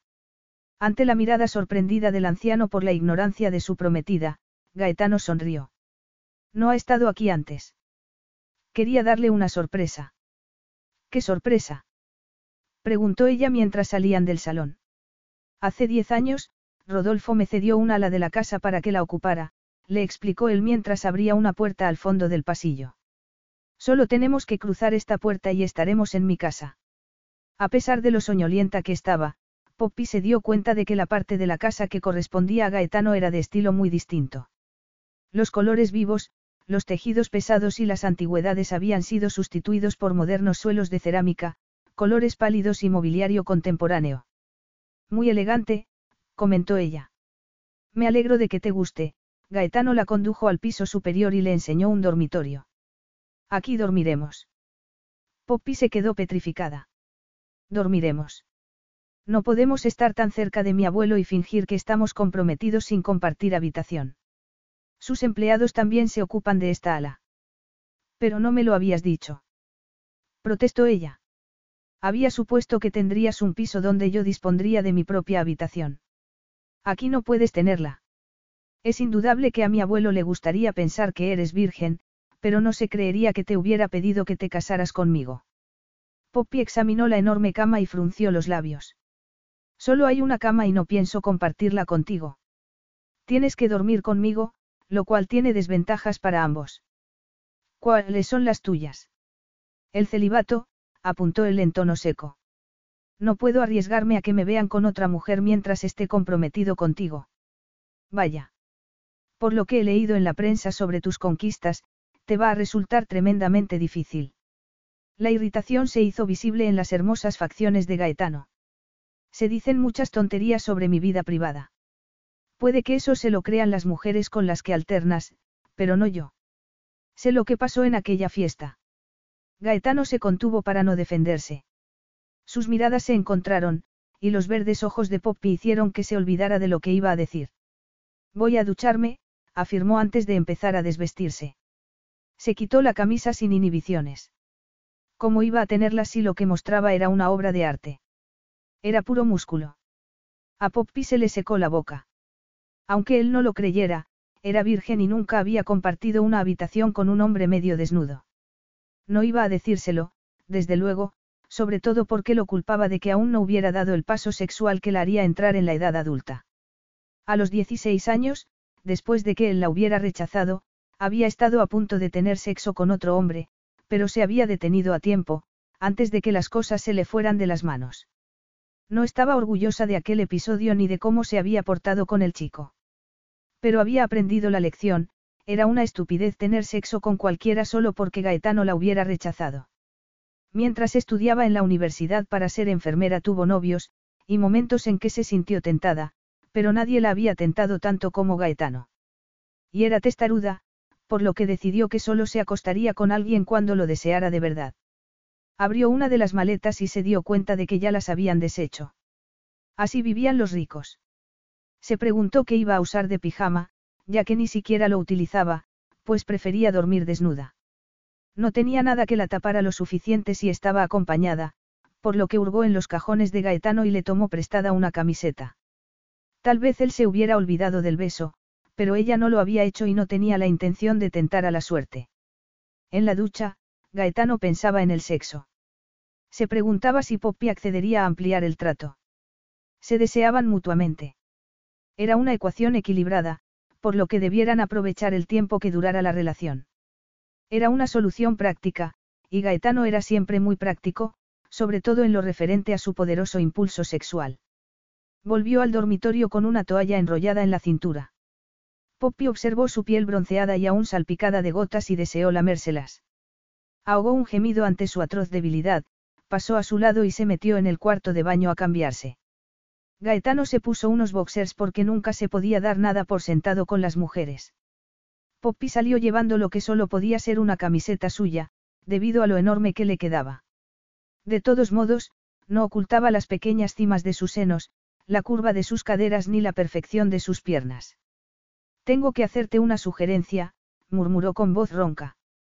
Me gustará oírla. Preguntó ella mientras se metía en la cama. Le resultaba muy difícil no prestar atención a la masculina presencia de Gaetano, pero trató de respetar su espacio no mirándolo, con la esperanza de que él la correspondiera. Tenemos que fingir que somos amantes. ¿Y? ¿Por qué no hacemos que sea real? Preguntó él en un tono tan suave como la miel. Real. ¿A qué te refieres? No te hagas la inocente, contestó él mientras se metía en la cama. ¿Me estás diciendo que tengamos sexo porque no te gusta el celibato? Preguntó Poppy, incrédula. Estamos en la situación que estamos. Yo puedo vivir sin sexo, replicó ella al tiempo que se sonrojaba hasta la raíz del cabello porque incluso le daba vergüenza pronunciar la palabra, sexo, delante de Gaetano. Yo también, pero no estoy a gusto. Hay una fuerte atracción mutua, que podríamos aprovechar. Gaetano se inclinó hacia ella y la miró con sus preciosos ojos oscuros. Se me da muy bien. No te decepcionaré. Poppy estaba aterrorizada, como una mujer que se enfrentara a un caníbal hambriento. Pero entre los muslos sentía un calor que intentaban vencer su resistencia. De hecho, todo su cuerpo se había despertado ante la propuesta de Gaetano. Le ofrecía lo que ella llevaba deseando desesperadamente desde hacía tiempo, pero en unos términos inaceptables. No quiero que me utilices. Me sorprende tu estrechez de miras. No me estarías utilizando tú también. Con la cara ardiendo, Poppy se dio la vuelta para ponerse de espaldas a él a modo de defensa. No, gracias, dijo con voz ahogada, sin saber si reír o llorar. Para tener sexo porque si me vale cualquiera. Gaetano le recorrió la espina dorsal con el dedo. Me pones a mil, Gioia mía. Poppy puso los ojos en blanco ante su labia y seguridad en sí mismo. Lo tendré en cuenta. ¿Qué más quieres de mí? Preguntó él con voz suave. Soy sincero. No te miento ni te engaño. Creía que los amantes italianos eran el colmo de la seducción. Tú no me lo pareces. Respeto lo suficiente tu inteligencia como para no presumir de ello. Poppy se imaginó que se giraba y le daba una bofetada. Apretó los dientes. Al mismo tiempo, se imaginó tumbada de espaldas, abrazada a Gaetano, mientras las caderas de él se movían contra las suyas. Y esas sensuales imágenes le proporcionaron tanta energía que sintió mucho calor. Se le hincharon los pezones y sintió fuego en la pelvis. El deseo era el deseo, razonó, pero no le bastaba. Gaetano no era el hombre adecuado para ella, se recordó con obstinación. Si fueras un tipo agradable. Cuando he dicho que lo sea. La interrumpió Gaetano. No lo has dicho, dijo ella dándose la vuelta. Pero ahora no debieras estar pensando en tu vida sexual, sino preocupándote por lo que tu abuelo sentirá cuando nuestro compromiso termine. Como ha hecho tantos esfuerzos para acoger y aceptar a alguien como yo, creo que le destrozará que nuestra relación no llegue a ningún sitio. Creo que conozco a mi abuelo mejor que tú. Estás demasiado centrado en tu carrera para ver nada más allá. Lo que he observado hoy es que Rodolfo está muy contento de que te hayas comprometido. ¿Cómo no va a disgustarse cuando rompamos? Gaetano hizo una mueca y apoyó la cabeza en la almohada. Ella no entendía nada, pero ¿cómo iba a hacerlo? No podía decirle que tenía que fracasar como prometida suya, de modo que hubiera que celebrar, más que lamentar, que desapareciera de su vida. El tiempo haría su trabajo. Al fin y al cabo, probablemente hubiera mostrado su mejor cara en el primer encuentro con su abuelo, pero tarde o temprano comenzaría a cometer fallos. Solías decir muchas palabrotas. Lo aprendí en la escuela, ya que todos lo hacían. Durante un tiempo lo hice porque sufría acoso escolar y estaba desesperada por poder integrarme. ¿Y sirvió para algo? No, nada de lo que dijera o hiciera me sirvió en absoluto. Ser gordita, pelirroja y vivir en Bodfield Hall con esos, pijos, era la máxima provocación. ¿Qué te hacían los que te acosaban? Al pensar en que la habían acosado, Gaetano experimentó un extraordinario deseo de abrazarla y consolarla. Pero él no hacía esas cosas, por lo que, nervioso por aquel impulso, se alejó de ella todo lo que pudo en la cama. Lo habitual, insultarme, ponerme la zancadilla, difundir rumores falsos sobre mí y mandarme mensajes desagradables. Odiaba la escuela y no veía el momento de marcharme. Cuando me fui dejé de decir palabrotas en cuanto me di cuenta de que ofendía a los demás.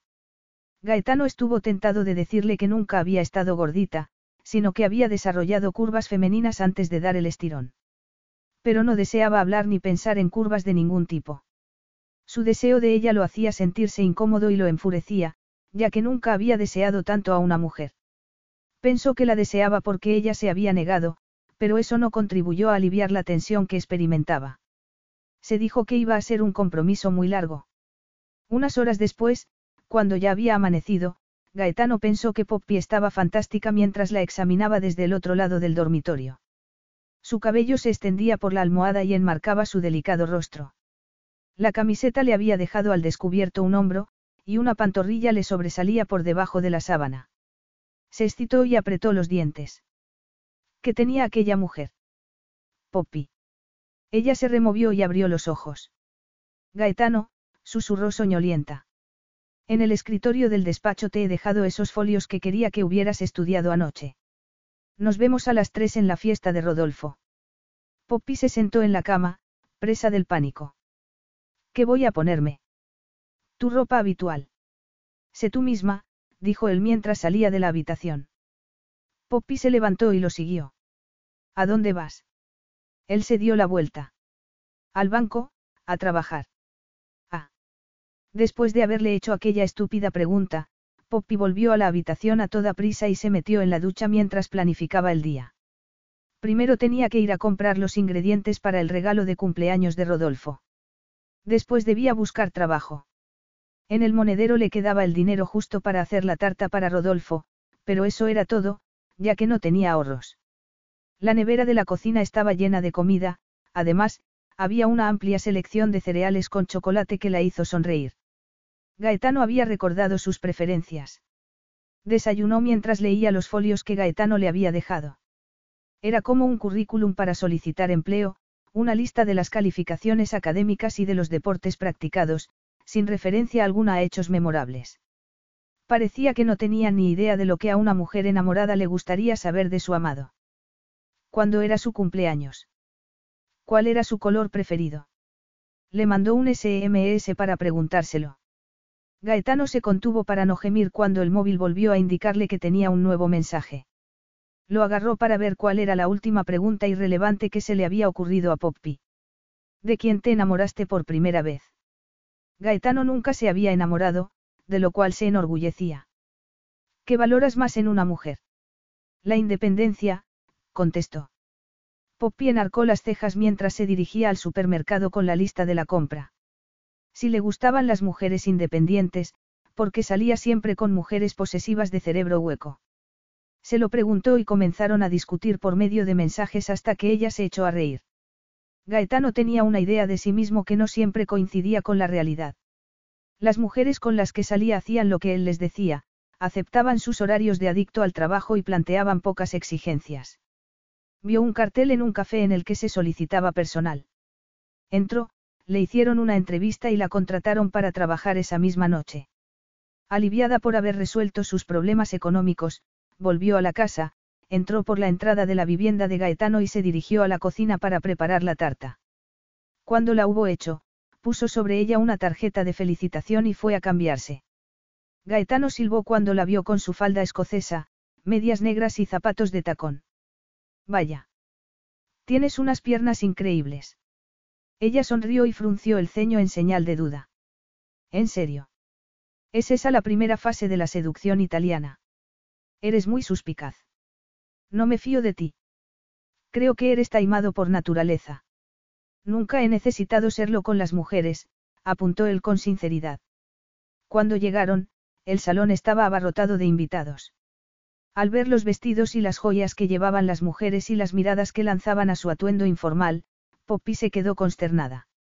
Destacaba por su falta de adecuación, y recordó sus días en la escuela, donde nunca había conseguido integrarse. Recordar que Gaetano le había dicho que fuera ella misma no le sirvió de consuelo, porque su aspecto poco convencional tenía que avergonzarlo. El abuelo de Gaetano los recibió calurosamente y anunció su compromiso. El sentimiento de culpabilidad por el engaño hizo que Poppy se ruborizara, pero Gaetano demostró su satisfacción con una sonrisa deslumbrante, por lo que ella dedujo que todo iba según lo previsto. Pero se equivocaba.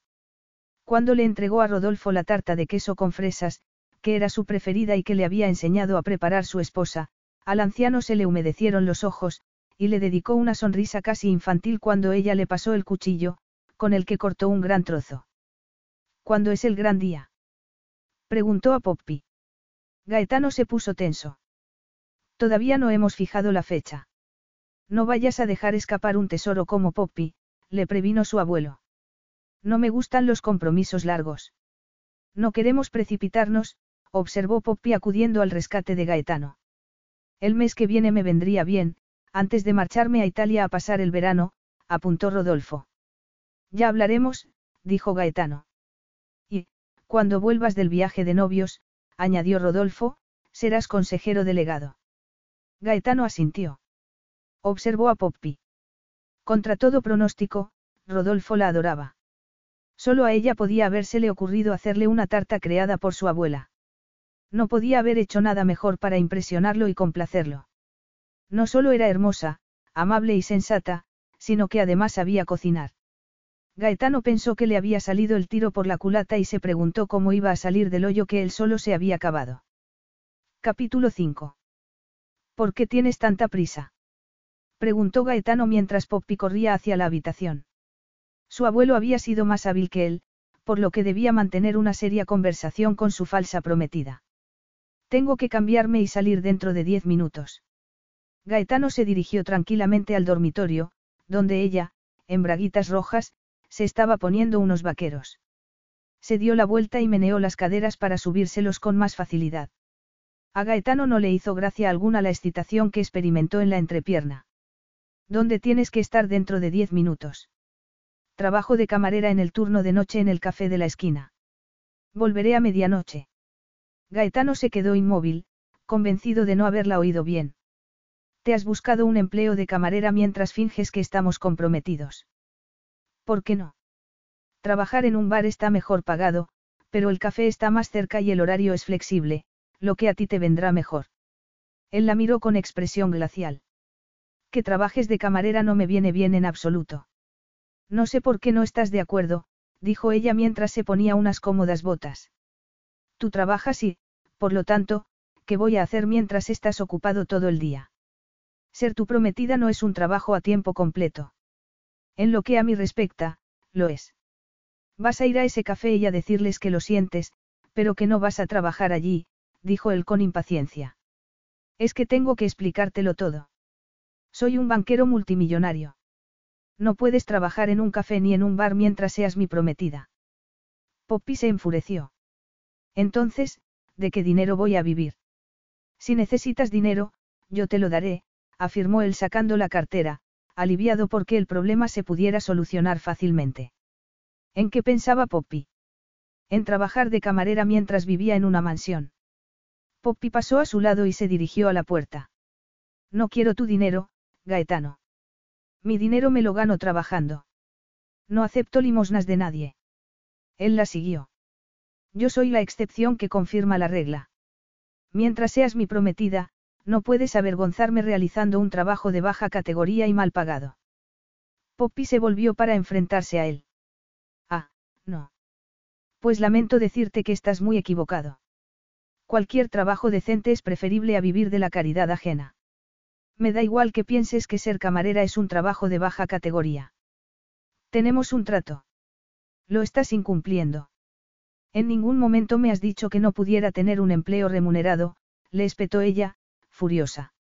No trates de cambiar las normas en tu propio beneficio. Lamento que te avergüences de que trabaje de camarera en un café. No tienes ya una posición social suficientemente elevada. ¿Acaso importa lo que yo haga? Te recuerdo que soy una chica corriente que tiene que trabajar para vivir, y eso no voy a cambiarlo ni por ti ni por nadie. No hace falta que trabajes. De hecho, es absurdo. Le gritó él sin ocultar su ira. Sobre todo cuando te he asegurado que cubriré todos tus gastos mientras estés en Londres. Te acabo de decir que no aceptaré tu dinero, replicó ella, airada. Soy una mujer independiente y tengo mi orgullo.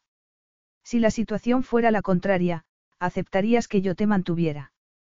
Gaetano perdió los estribos al ver que ella seguía negándose a hacerle caso y a respetar su opinión.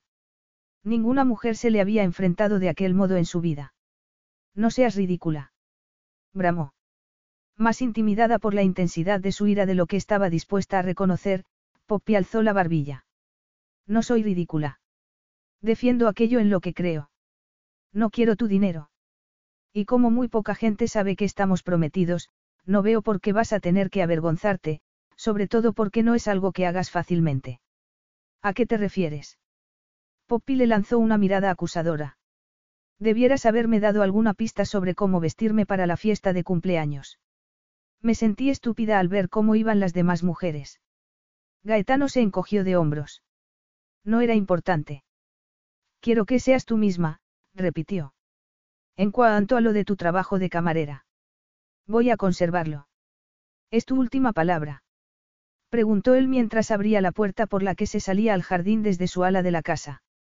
Sí, afirmó ella antes de marcharse a toda prisa cerrando la puerta. Si no tienes cuidado, vas a perderla, dijo una voz detrás de él.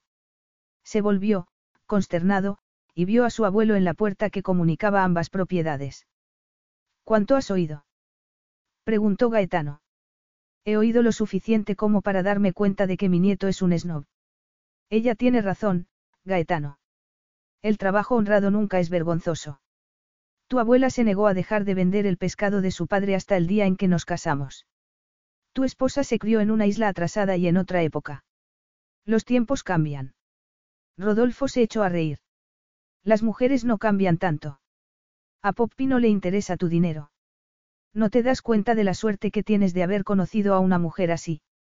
Gaetano no contestó. Aún le duraba la ira que el desafío de Poppy le había causado y el desconcierto por su pérdida de control. Cerró los puños y los abrió de nuevo.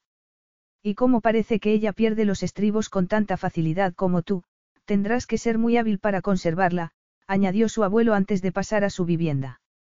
Gaetano dio un puñetazo en la pared. Poppy lo sacaba de quicio, algo que ninguna otra mujer había logrado. Una voz interior le indicaba que eso se debía a que eran posesivas y de cabeza hueca, tal como le había dicho ella. Apretó los dientes. Se dijo que estaba muy tenso debido a la falta de sexo. Se sintió muy aliviado ante una explicación tan racional. A Gaetano no le gustaba lo que no entendía. Sin embargo, Poppy pertenecía a esa categoría y le caía bien. Poppy hizo su turno en el café sin dejar de pensar todo el rato si se habría excedido con Gaetano. El deseo de Rodolfo de acelerar su boda lo había dejado en estado de shock y de muy mal humor. Al idear su falso compromiso habría infravalorado el entusiasmo de su abuelo por casarlo. Únicamente una verdadera boda lo satisfaría y a él lo haría ascender en el banco. Solo con el compromiso no iba a conseguirlo, lo que significaba que todo lo que había hecho hasta entonces había sido inútil. Cuando Poppy terminó de trabajar vio asombrada, al mirar por la ventana, que Gaetano la esperaba en la calle. ¿Por qué había ido a buscarla? Agarró la cazadora y esperó a que el dueño del local le abriera la puerta para salir. ¿Qué haces aquí? preguntó ella. No puedes volver a casa andando tú sola a estas horas de la noche. Bueno, es propio de ti pensar eso, apuntó ella mientras saludaba con la cabeza a los guardaespaldas que estaban al otro lado de la calle. ¿Por qué no has mandado a uno de ellos a buscarme? Te debía una, respondió él al tiempo que abría las puertas del elegante coche deportivo que se hallaba aparcado junto al bordillo. Lo que he dicho antes estaba fuera de lugar. Te suele pasar a menudo, pero es la primera vez que lo reconoces. Se montaron en el coche. En aquel reducido espacio, ella lo miró conteniendo la respiración mientras el corazón le latía a toda velocidad. Él la miró a los ojos, levantó la mano, la agarró por la barbilla y la besó. Ella apoyó la suya en el muslo masculino al inclinarse hacia él, deseosa de sentir el calor y la presión de su boca sensual. Le pareció que se derretía cuando la lengua de él se enredó con la suya. La invadió una poderosa oleada de deseo que le hinchó los senos y generó calor entre los muslos. Sin embargo, se apartó bruscamente de él y volvió a acomodarse, temblando, en el asiento. ¿A qué ha venido eso? No hay razón alguna. No consigo dejar de desear acariciarte. Lo nuestro no tenía que ser así, murmuró ella en tono acusador. Él le puso la mano en la rodilla y sus largos dedos se deslizaron hacia arriba por la parte interna del muslo. Dime que no, le pidió él en voz baja. No, dijo ella sin convicción al tiempo que abría involuntariamente las piernas porque deseaba que la acariciara con todo su ser. Me estás volviendo loco, gimió él al tiempo que cambiaba de postura para volver a reclamar su boca mordiéndola y lamiéndola apasionadamente. Nadie la había besado antes así. Se excitó aún más. Los dedos masculinos acariciaron la tela entre sus muslos y se detuvieron haciendo círculos en el centro. Un cosquilleo de insoportable excitación se apoderó de ella, que movió la pelvis sin poder evitarlo porque quería más. Su cuerpo gritaba desvergonzadamente que le diera más. La tela que lo separaba de él era una tortura, pero Gaetano no hizo intento de quitársela ni de introducir los dedos por debajo. El deseo era tan intenso y tenía tan nublado el entendimiento que Poppy se estremeció, pero, de pronto, tuvo frío y se sintió asustada. Esto no está bien, susurró Gaetano contra sus labios. Estamos en un coche, en la calle. Solo es lujuria, intentó decir ella en tono ligero. Trató de reírse, pero no lo consiguió porque no tenía gracia alguna el poder del deseo físico que la dominaba ni tampoco el hecho de reprimirlo y negarlo. El deseo nunca me había hecho comportarme como un adolescente. Siempre me excito cuando estás a mi lado. Deja de repetírmelo, le espetó ella mientras se metía las manos en los bolsillos de la cazadora. Me resulta imposible, es lo único en lo que pienso, Gaetano vociferó en voz baja y encendió el motor. Pero tenemos que hablar de cosas más importantes.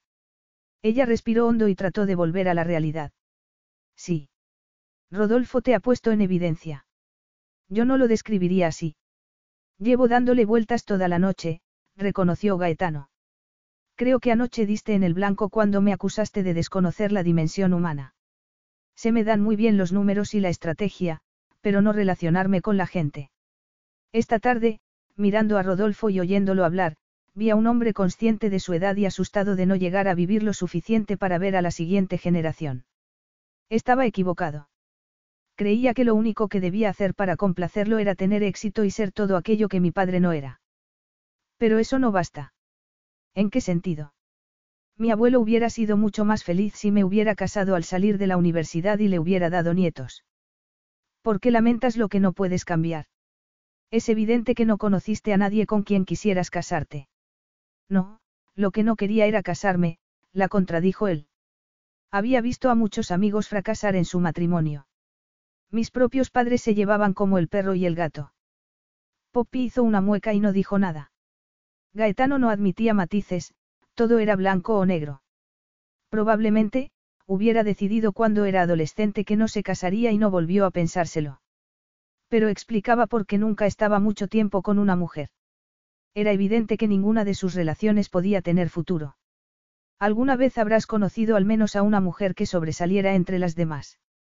Lo hice, cuando estaba en la universidad. Serena acabó casándose con un amigo mío y yo fui el padrino. Se divorciaron el año pasado, comentó Gaetano con desdén. Cuando me enteré me alegré de haberme separado de ella. Esa es una afirmación cínica.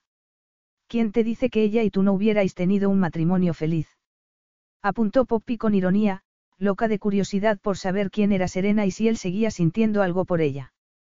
Se alegró de que no hubiera continuado con ella. Se dio cuenta, consternada, de que no soportaba imaginarse a Gaetano con otra mujer, y mucho menos casado con otra. Cuando se había vuelto tan posesiva. No tenía derecho a sentirse así. Se sintió avergonzada. Eran las secuelas de haber estado encaprichada de él cuando era una adolescente. Al entrar en la casa, Gaetano abrió la puerta del comedor, tenuemente iluminado. Antes de salir, he pedido que nos trajeran la cena. Pensé que tendrías hambre, ya que no habías cenado, a no ser que lo hayas hecho en el trabajo. Ella se sintió extrañamente conmovida por su interés, no estaba acostumbrada a que nadie se preocupara de ella. Era ella la que en los años anteriores se había preocupado de su familia. Ni su madre ni su hermano le habían preguntado nunca cómo se las arreglaba con dos empleos o si necesitaba algo. Se quitó la cazadora y se sentó en el sofá al tiempo que contemplaba la espaciosa habitación. Se sirvió una taza de té y se llenó el plato de sándwiches. Durante unos minutos se dedicó a comer. Después miró a Gaetano. La barba le enmarcaba la mandíbula y acentuaba la curva de su carnosa boca, con la que hacía milagros, pensó con un estremecimiento, al tiempo que bajaba la cabeza para escapar a la intensidad de la mirada masculina. ¿De qué querías hablar? Creo que ya lo sabes, respondió él con sequedad. Tienes que decidir cuál es el siguiente paso, apuntó ella de mala gana, ya que no le gustaba que él le leyera el pensamiento con tanta precisión y que no la dejara hacerse la tonta cuando quería. Se jugaba mucho en la conversación que iba a seguir, por lo que era normal que estuviera nerviosa. ¿Qué más podía hacer por Gaetano? Su falso compromiso ya no servía porque su abuelo quería mucho más. No podían fijar la fecha de la boda porque no se iban a casar. Y, si ya no le servía para nada a Gaetano, tal vez quisiera que se fuera de su casa y, lo que era comprensible, dejara de pagarle el tratamiento a su madre. Una gota de sudor frío se deslizó entre sus senos, y se enfureció consigo misma por no haberse percatado de lo que las palabras de Rodolfo significaban para ella y para los que tenía a su cargo. No me supone problema alguno decidir qué vamos a hacer a continuación. Lo tengo muy claro, pero, por desgracia, depende de lo que decidas hacer tú. Ella se quedó perpleja. De lo que yo decida. Solo una falsa prometida puede convertirse en una falsa casada. Poppy palideció. No estarás sugiriendo en serio que continuemos con esta farsa hasta llegar a casarnos. exclamó, incrédula. A Rodolfo le caes bien. Está contento y emocionado con nuestra relación. De hecho, hace muchos años que no lo veía tan entusiasmado con alguien o con algo. Me gustaría darle lo que desea, a pesar de que no sea verdad y no vaya a durar. Quieres a tu abuelo y entiendo que no desees decepcionarlo, pero... Podríamos estar casados un par de años, mientras sigo pagando el tratamiento de tu madre. Si a mi madre le va bien, probablemente saldrá de la clínica el mes que viene. Gaetano negó lentamente con la cabeza, como si le sorprendiera su ingenuidad. La rehabilitación de Jasmine tardará un tiempo. Para mantenerse alejada del alcohol en el futuro va a necesitar apoyo profesional a largo plazo. Era cierto, reconoció ella. Era la terrible verdad, pero, hasta ese momento, no se lo había planteado. Jasmine tendría que seguir luchando después de salir de la clínica. Y Poppy sabía que ella sola no podría impedir que bebiera porque ya lo había intentado y había fracasado. Si accedes a casarte conmigo, te prometo que me haré cargo de las necesidades de tu madre hasta que recupere la salud y la sobriedad. Al mismo tiempo, podrás volver a estudiar, lo que significa que, cuando nos divorciemos, podrás trabajar en lo que desees. Poppy respiró hondo. Gaetano le ofrecía seguridad e importantes beneficios. Pero no quería venderse por el dinero que le permitiría transformar la vida de su madre y les proporcionaría a ambas un futuro decente. No puedo aceptar tu dinero ni tu apoyo. Es inmoral, afirmó respirando entrecortadamente. Deja de tentarme para que haga lo que sé que está mal. Te ofrezco algo equivalente a un empleo. Desempeñar el papel de esposa es un trabajo poco habitual, pero no es uno que desees realizar. Entonces, ¿por qué no voy a pagarte por sacrificar tu libertad? Porque, que quede claro, sacrificarías tu libertad mientras fingiese ser mi esposa. Engañar a tu abuelo, fingir, no sería correcto, protestó ella con vehemencia. Si a Rodolfo lo hace feliz, ¿por qué no iba a serlo? Contraatacó él. Es lo mejor que puedo ofrecerle. No puedo ofrecerle un matrimonio de verdad cuando no deseo casarme. Hacerlo contigo, con una mujer a la que acepta y aprueba, será estupendo, desde su punto de vista. Poppy estaba pálida. Se te da muy bien argumentar, pero yo jamás ganaré un premio por mis dotes de actuación. No necesitas actuar. A Rodolfo le gustas como eres. Piensa en lo que te ofrezco. Podrás volver a estudiar, dejarás de preocuparte de que tu madre pueda recaer y de fregar suelos o servir bebidas. Cállate. exclamó ella al tiempo que se levantaba de un salto y comenzaba a recorrer la habitación, nerviosa, debatiéndose entre aceptar o no su oferta. Gaetano la observó pensando que cedería. Desde luego que lo haría.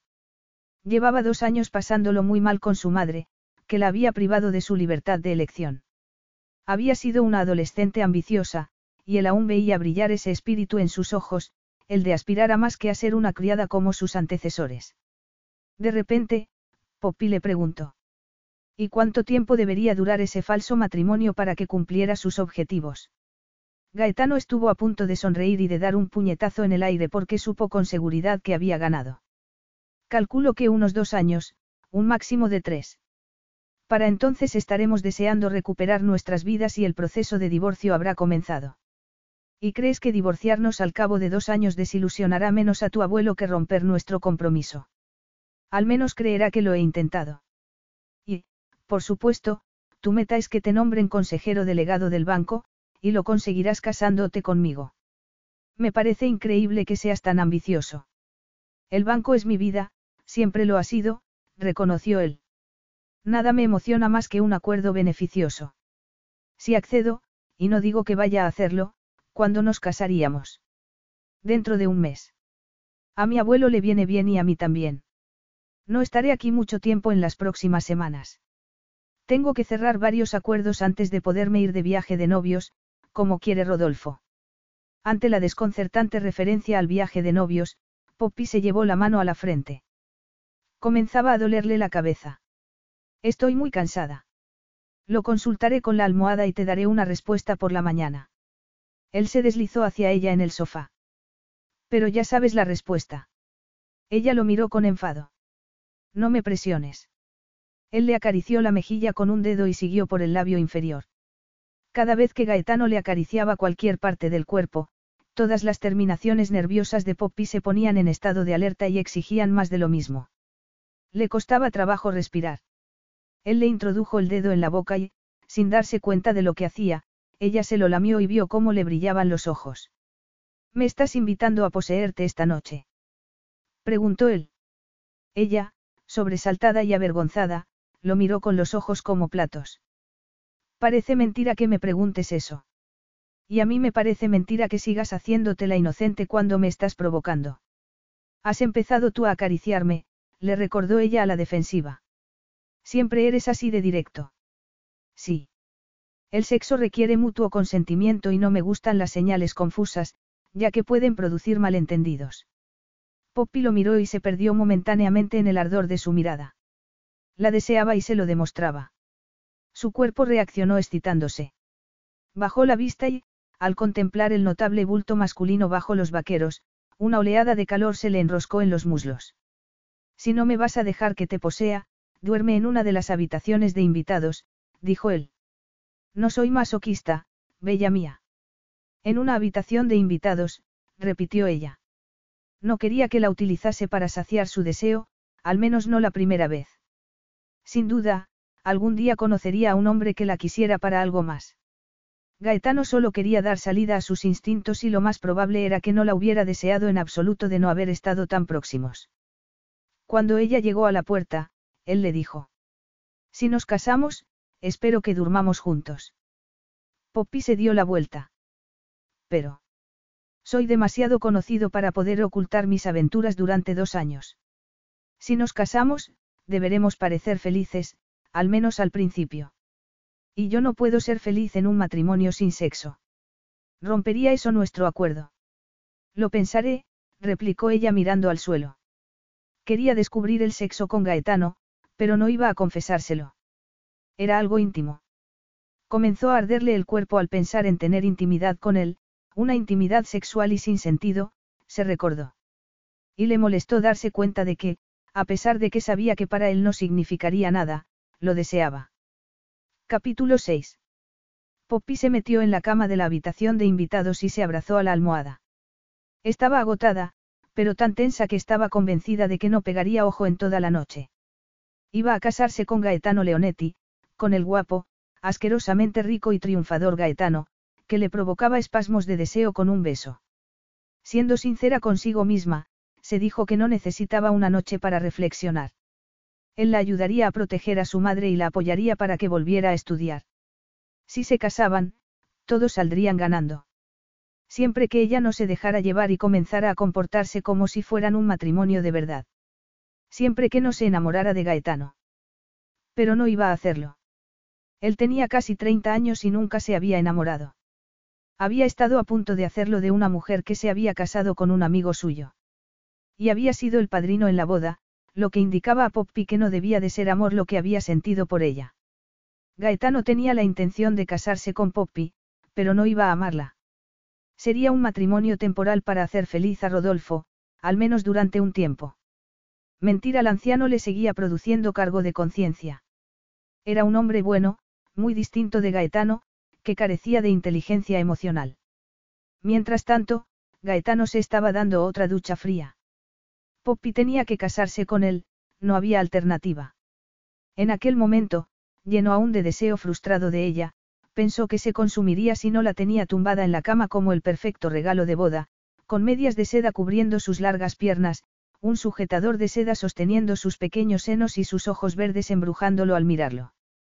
Gimió en voz alta, incapaz de creerse que apenas la hubiera tocado, cuando lo que deseaba hacerle era mucho más. Se dijo que, si se casaban, unas semanas después todo habría vuelto a la normalidad.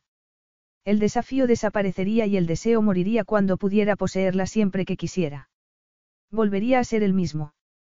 Recuperaría el control y se concentraría completamente en el banco. ¿Cómo era posible que la mera fantasía de hundirse en el cuerpo de Poppy lo excitara más de lo que nunca se había excitado? ¿Qué tenía aquella mujer? Tal vez fuera su forma de vestir, su naturaleza peleona, ya que a él le gustaba que lo desafiaran, o sus mensajes descarados que lo hacían reír. O sería el hecho de que se sonrojara. Era extraño. Cada vez que mencionaba el sexo, ella se ponía colorada. No podía ser tan inocente, aunque estaba dispuesto a admitir que tuviera mucha menos experiencia que él en la cama. Gaetano la despertó a una hora infame, las seis de la mañana. Después de haberse duchado y maquillado levemente, se puso un vestido negro y unos zapatos de tacón y bajó al comedor. Gaetano se estaba tomando un café mientras leía el Financial Times. Ella se sirvió cereales bajo su escrutadora mirada y se sentó al otro extremo de la mesa. Gaetano dejó el diario y la miró, incapaz de ocultar su impaciencia. Sí, me casaré contigo, le dijo ella sin rodeos. ¿Significa eso que compartirás mi cama conmigo esta noche? Persigues metas equivocadas, lo censuró ella inmediatamente. Puedes esperar a que estemos casados. Nadie lo hace hoy en día. Nunca he tenido relaciones sexuales. Quiero que sea especial, afirmó ella obstinadamente. Él la miró con la incredulidad reflejada en el rostro. No me lo creo. Te vi con Toby Styles. Te odio. De todos los momentos que no quiero recordar, tienes que sacar a colación precisamente ese y echármelo en cara.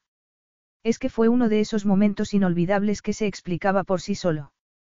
Te vi salir de detrás de unos arbustos cubierta de manchas de hierba. Entonces, ¿por qué mientes? Se trata simplemente de sexo, y yo estoy a favor de la igualdad en el dormitorio. Que seas virgen o una cortesana, no es asunto mío. Poppy apretó los labios.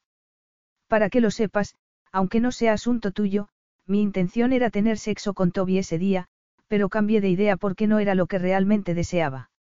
No, lo que deseaba realmente ese día, reconoció más tarde, era meterse entre los arbustos con Gaetano y tener sexo con él, que había sido la fantasía dominante de su adolescencia. Él frunció el ceño. Pobre Toby. Se portó muy bien. Ahora está casado con una amiga mía. Pero alguien ha tenido que haber desde entonces. No. Gaetano siguió mirándola como si fuera una atracción de circo. Pero eres tan apasionada. Solo contigo, pensó ella. Así que yo seré el primero. Poppy se encogió de hombros. Pero, si crees que te va a desanimar, siempre puedo buscarme a otro para pasar una noche con él. Ni se te ocurra. Era una broma. No me he desanimado, sino que me ha sorprendido. De acuerdo, esperaremos a casarnos, si tanto significa para ti. Pero creo que le das demasiada importancia. Poppy pensó, apesadumbrada, que lo único que deseaba de ella era cobre cuerpo. Al menos, si era legalmente su esposa, sería menos degradante. Voy a concertarte una cita con el ginecólogo, prosiguió Gaetano. El control de la natalidad es importante. No quiero que cometamos un error, ya que no vamos a seguir juntos. Por supuesto que no, apuntó ella mientras se tomaba su chocolate caliente y pensaba por primera vez en su vida en tener un hijo. Le gustaban los niños y siempre había supuesto que algún día sería madre, pero que faltaba mucho para que llegara.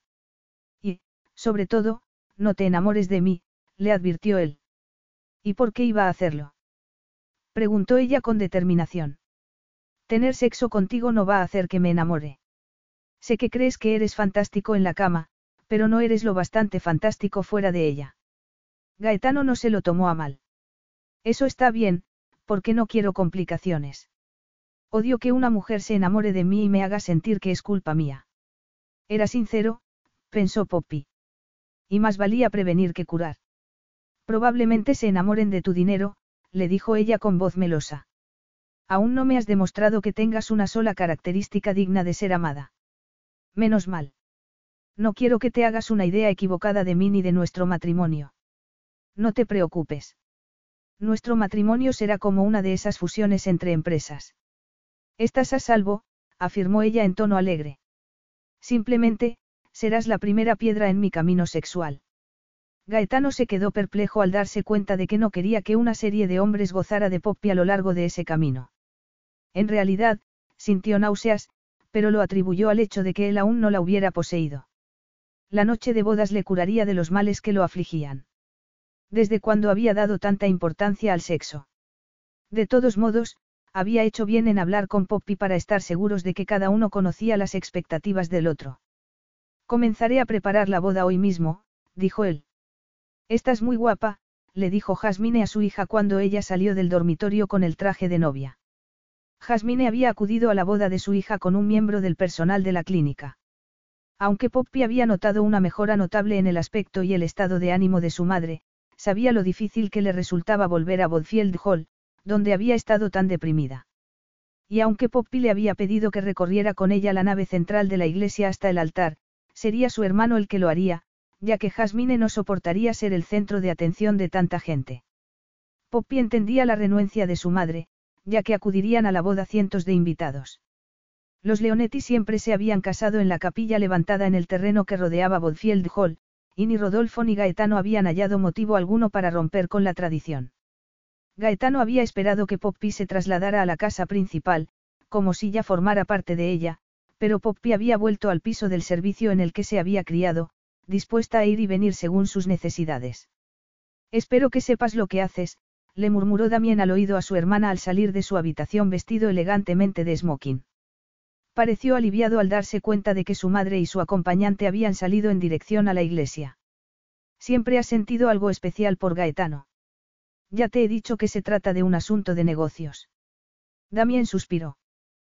Puede que lo sea para él.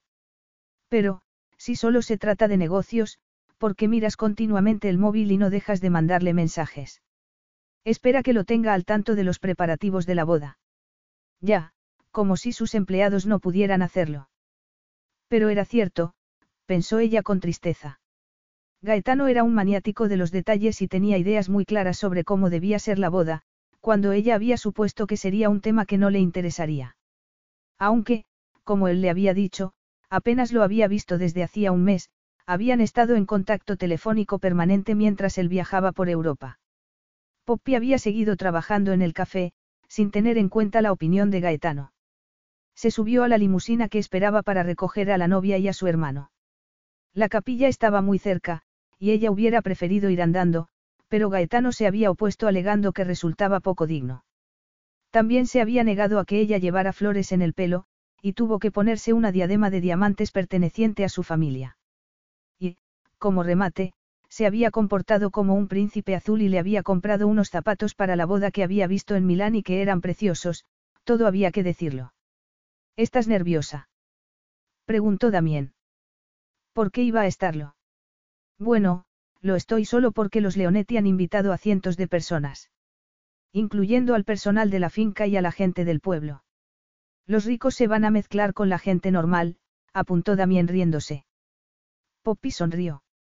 Gaetano había cumplido la última promesa que le había hecho antes de acordar su compromiso. En el plazo de una semana, Damien comenzaría a trabajar de mecánico en un taller de Londres que llevaban otros expresidiarios.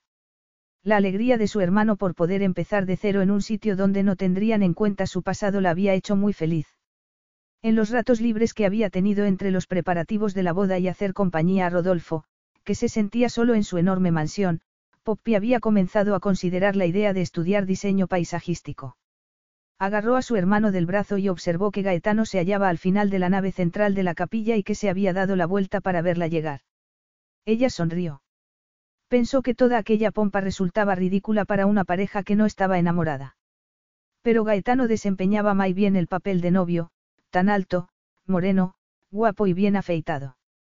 Le brillaban los ojos. Ella reconoció que tenía un aspecto fantástico y, de pronto, se sintió feliz. Al verla, Gaetano se quedó sin aliento. Su cintura era tan estrecha que la podría tomar entre sus manos y, tal como le había pedido, llevaba el cabello suelto sobre los hombros, que contrastaba vivamente con el blanco del vestido. Y se había puesto los zapatos que le había comprado. El sacerdote divagó un rato. Se intercambiaron los anillos. Poppy tembló cuando Gaetano le puso el suyo y, al levantar la cabeza, vio sus ojos devorándola. Se ruborizó al pensar en la noche que la esperaba. Le producía emoción al mismo tiempo que una leve aprensión. Estaba contenta de que Gaetano fuera a ser su primer amante. ¿Quién mejor que el hombre del que se había enamorado en la adolescencia? Al fin y al cabo, ningún otro había logrado borrárselo de la memoria, aunque un día aparecería otro, se dijo mientras él la agarraba de la mano y le acariciaba la muñeca con el pulgar, con la sensualidad que lo caracterizaba. He tenido que esperarte diez minutos en el altar, pero la espera ha merecido la pena, dijo él mientras volvían a recorrer la nave central hacia la salida. Te avisé que me retrasaría. Conociéndote, seguro que habrías preferido que yo te hubiera esperado humildemente. No, habría bastado con que me hubieras esperado desnuda, le susurró él al oído. En cuanto a lo de la humildad, bromeas. No eres esa clase de persona. Cuando salieron, Rodolfo la abrazó sonriendo. Bienvenida a la familia. Una hermosa rubia la observó con sorpresa cuando, a petición del fotógrafo, Poppy abrazó a Gaetano y lo miró, embobada. Mientras él le dedicaba una de sus maravillosas y carismáticas sonrisas, Poppy pensó que se le daba bien fingir. Enhorabuena, Gaetano, la rubia le salió al paso mientras se dirigían a la limusina para volver a la mansión. Poppy, te presento a Serena Bellingham. Nos vemos después, Serena. Es la mujer con quien estuviste a punto de casarte. Le preguntó Poppy volviendo la cabeza para mirar a la sonriente rubia, que tenía el tipo de una modelo. No hagas una montaña de un grano de arena, como suelen hacer las mujeres, gruñó él, irritado. No estuve a punto de casarme con Serena y, si lo hubiera estado, no es asunto tuyo. Esta boda es falsa. Poppy palideció. Se sentía como si la hubieran abofeteado, tremendamente dolida y humillada, pero no entendía por qué. Pero era indiscutible que Gaetano tenía razón, la suya no era una boda normal y ella no tenía derecho a hacerle preguntas indiscretas sobre sus exnovias. Gaetano se dio cuenta de que había sido grosero con ella. Lo siento. No debiera haberte dicho eso. No pasa nada. Soy entrometida por naturaleza. Serena es una economista muy inteligente que tal vez venga a trabajar a nuestro banco ahora que vuelve a estar soltera. Su ex la envidiaba por su éxito. Parece que fue la razón principal de que su matrimonio fracasara. A Poppy se le contrajo el estómago. Parecía que Gaetano había hablado recientemente con Serena y que ella le había hecho confidencias, lo cual la dejó consternada. Se temía que, si la hermosa rubia iba a trabajar con Gaetano, no solo sería para progresar en su profesión. Pero, aunque así fuera, a ella que le importaba. Era la esposa de Gaetano y pronto sería su amante, pero no tenía ningún derecho sobre él, lo que de pronto le pareció que conduciría al desastre. Bodfield Hall estaba abarrotada de invitados. Jasmine se acercó a su hija para preguntarle si le parecía bien que se fuera. La madre de Poppy no quería estar cerca del alcohol. Ella lo entendió, la abrazó y quedaron en hablar por teléfono con regularidad. Cuando Gaetano fue a reunirse con su esposa, Poppy estaba saludando a una de sus antiguas compañeras de escuela, Melanie, que estaba casada con Toby Styles, el guardabosques de la finca. Abrumada por la presencia de Gaetano, Melanie comenzó a hablar sin parar. El señor Leonetti y tú, es tan romántico, Poppy. ¿Sabe? Prosiguió Melanie dirigiéndose directamente a Gaetano. De adolescentes, Poppy solo tenía ojos para usted. Gaetano le respondió con una frase ingeniosa, pero Poppy creyó morirse de vergüenza. Entonces, Toby le sonrió. Que me lo digan a mí. Bromeo. Tierra trágame, se dijo Poppy de forma melodramática mientras Gaetano soltaba una carcajada y hablaba con la pareja sobre su trabajo en la finca como si nada hubiera pasado.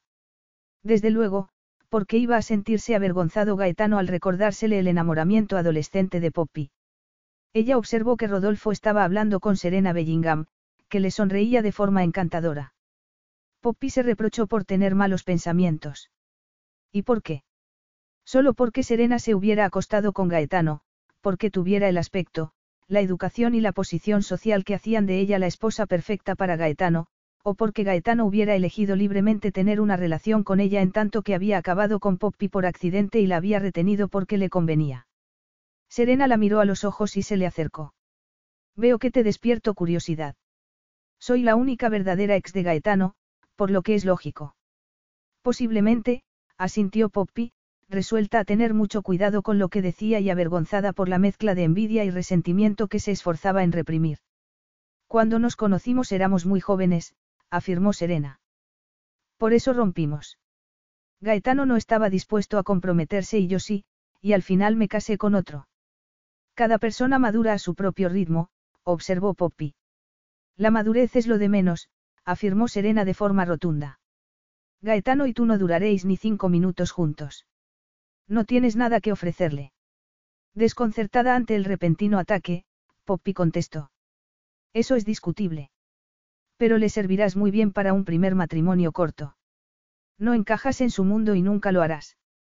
Poppy iba a responderle cuando Gaetano le pasó el brazo por la cintura mientras le lanzaba una mirada de reojo para indicarle que tuviera cuidado. Ella se enfureció. Era evidente que Gaetano desconocía la naturaleza real de Serena y que desconfiaba de Poppy y de cómo fuera a portarse con Serena. Atrapada por el brazo de Gaetano, reflexionó sobre lo que Serena le acababa de decir. La afirmación de que nunca encajaría como esposa de Gaetano le había dolido, sobre todo porque, a la hora de decidir lo que se pondría el día de la boda, había hecho una elección muy convencional. ¿Por qué? se preguntó, irritada. Lo había hecho por Gaetano, por complacerlo, para que estuviera orgulloso de ella y se diera cuenta de que la hija del ama de llaves podía acertar en una ocasión señalada. El desprecio de Serena por todo lo que ella tenía que ofrecerle había dolido y humillado. Por suerte, a partir de ese momento, el día pasó muy deprisa. A Poppy le dolía la garganta, cosa que atribuyó al tiempo que había estado hablando con unos y con otros. Comió poco, a pesar de que estaba intentando recuperar el peso que había perdido en los meses anteriores al trabajar en dos sitios. Por desgracia, había perdido el apetito. Se cambió y se puso unos pantalones y una camiseta para el viaje en avión a Italia. El lujoso interior del jet privado de los Leonetti la dejó sin habla. Examinó el anillo de diamantes y rubíes que llevaba en el dedo, al lado de la alianza matrimonial, y recordó las palabras de Serena, no encajas en su mundo y nunca lo harás. ¿Y qué más le daba cuando no iba a estar casada con él mucho tiempo? se preguntó Poppy, inquieta ante la inseguridad que la asaltaba. ¿Por qué iba a preocuparse de lo que pensara Serena o de lo que realmente quisiera de Gaetano?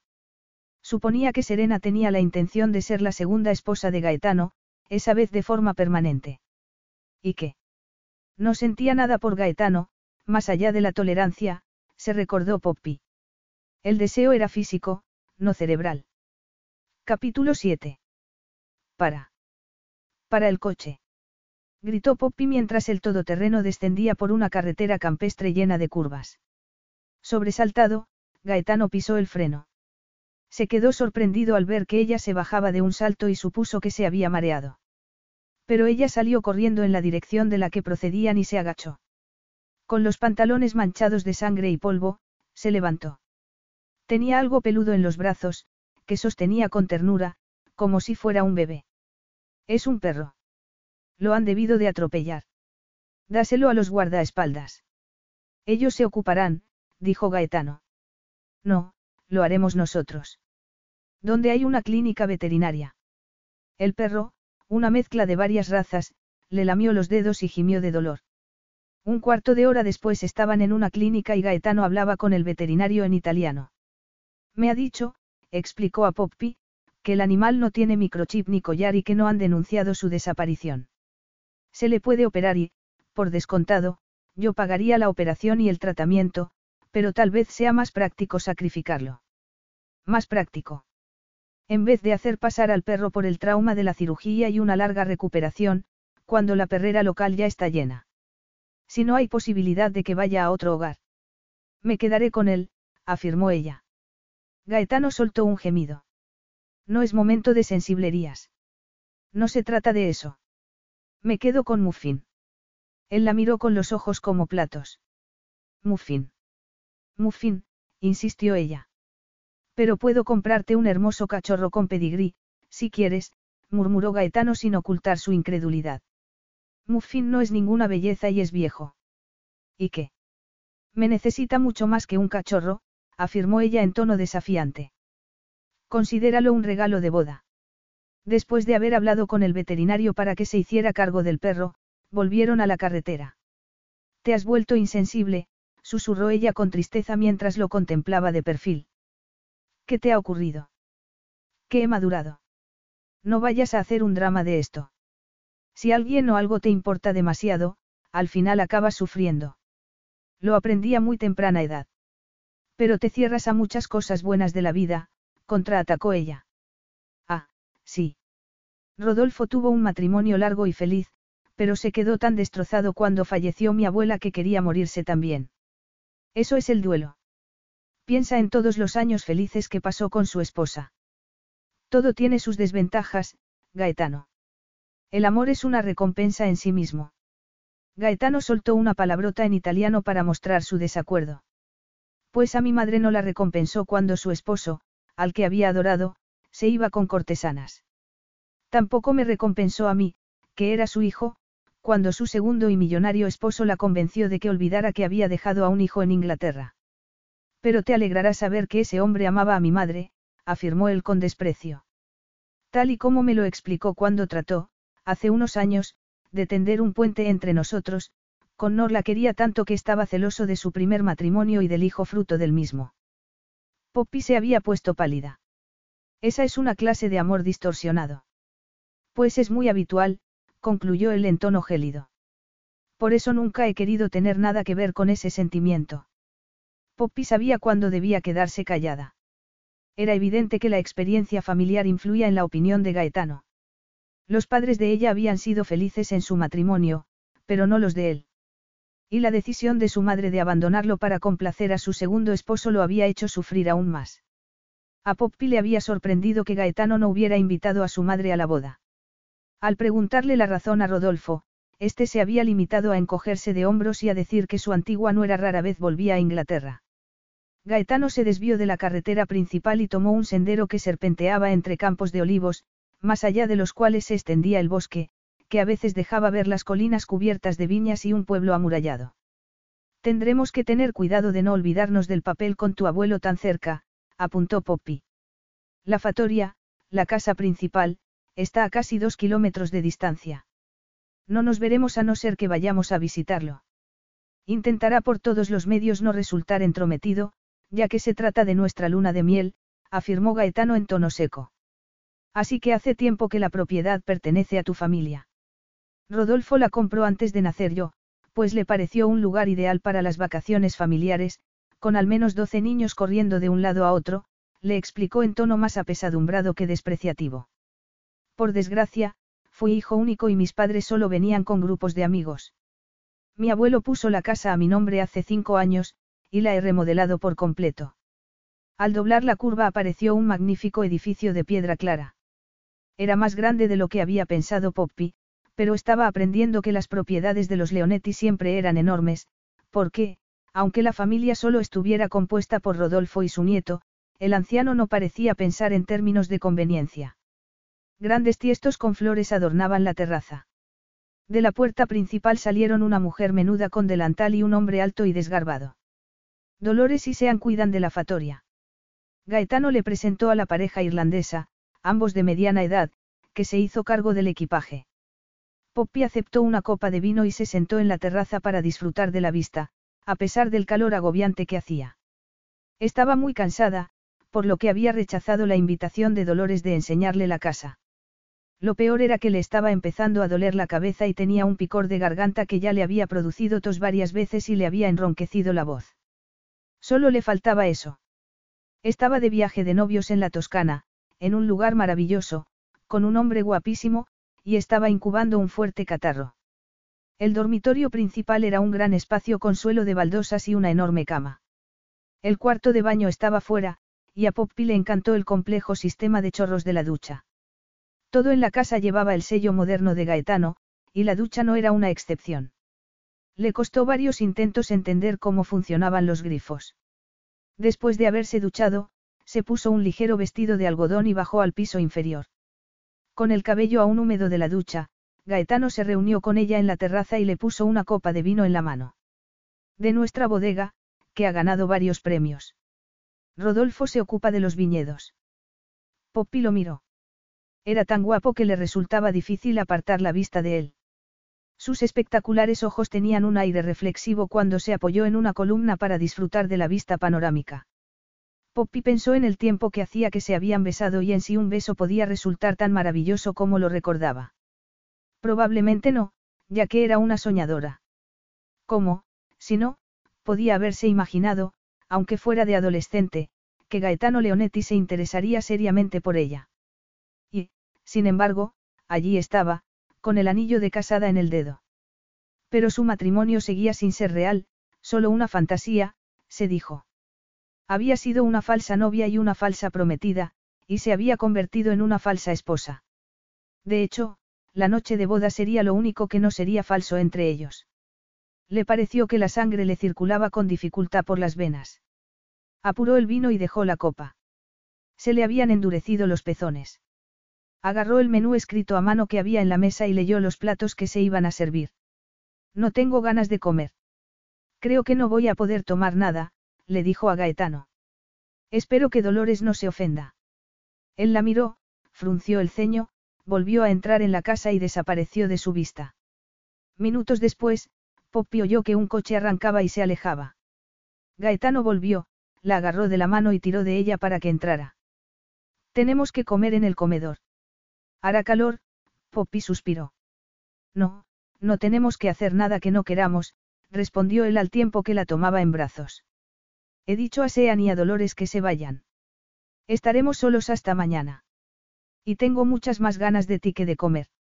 No irás a subirme en brazos las escaleras. Ahora mismo podría subirte diez pisos, afirmó él. La besó en la clavícula y ella echó la cabeza hacia atrás mostrándole su blanco cuello al tiempo que su cabello caía sobre el brazo masculino. Gaetano añadió. Te felicito, has sido la única mujer lo bastante inteligente como para hacerme esperar. ¿Esperar qué? Ah. Él la sentó en la cama. Ella se quitó los zapatos mientras pensaba que debiera haber tomado un calmante para el dolor de cabeza y de garganta. Pero no podía estropear el momento reconociendo que no estaba bien. Y para tomar medicación tendría que decírselo a Gaetano, ya que ella no tenía medicinas en el equipaje, salvo las píldoras anticonceptivas. Él, después de besarle los hombros y la nuca, le bajó la cremallera del vestido. He muerto y estoy en el paraíso, dijo mientras el vestido caía a la alfombra dejando a la novia en corsé de seda azul y braguitas a juego. Este es tu regalo de bodas, le anunció ella tumbándose en la cama con una seguridad que no sabía que poseyera. Sería distinto, desde luego, cuando él comenzara a quitarse la ropa y se quedara desnudo. De momento, sin embargo, ella se sentía muy bien porque había adivinado que a Gaetano le gustaría la lencería sexy que realzaba el cuerpo femenino. Y él siempre la miraba como si tuviera un cuerpo estupendo, lo cual había obrado milagros en su autoestima. No, tú eres mi regalo de bodas, afirmó él con convicción. He estado contando las horas que faltaban para estar juntos. La sorpresa la hizo abrir mucho sus luminosos ojos verdes y se contuvo para no responderle que lo que acababa de hacer era un comentario romántico. A fin de cuentas, a Gaetano solo le interesaba el sexo, y ni el idilio ni el compromiso iban a desempeñar papel alguno en su matrimonio. Y no era eso lo que a ella también le interesaba. Cuando Gaetano se sentó en la cama, con la camisa desabrochada, que dejaba al descubierto su torso bronceado y musculoso, Poppy se quedó estasiada. Era un hombre deslumbrante y, de momento, era suyo. ¿Para qué mirar más allá? ¿Por qué complicar las cosas?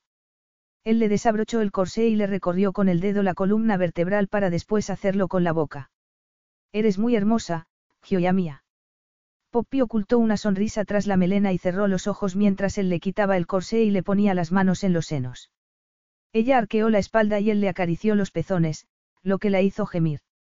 Gaetano le dio la vuelta para estar frente a frente.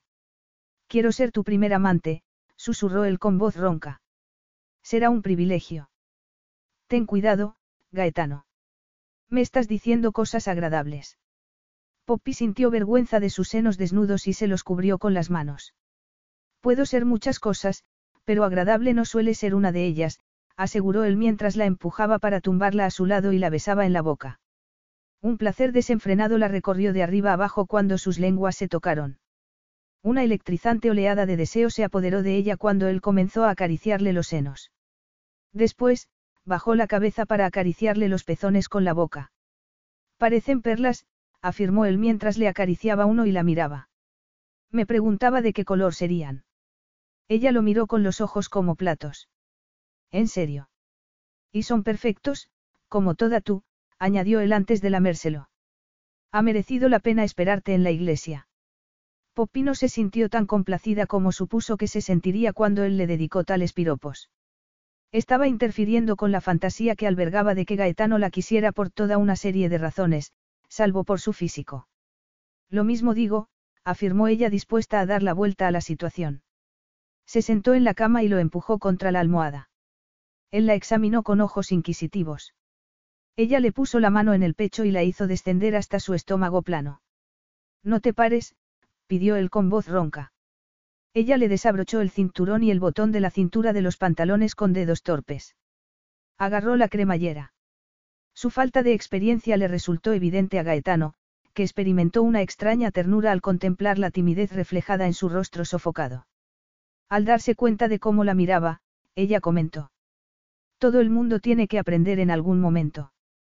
Gaetano se bajó la cremallera y volvió a tumbar a Poppy de espaldas en la cama.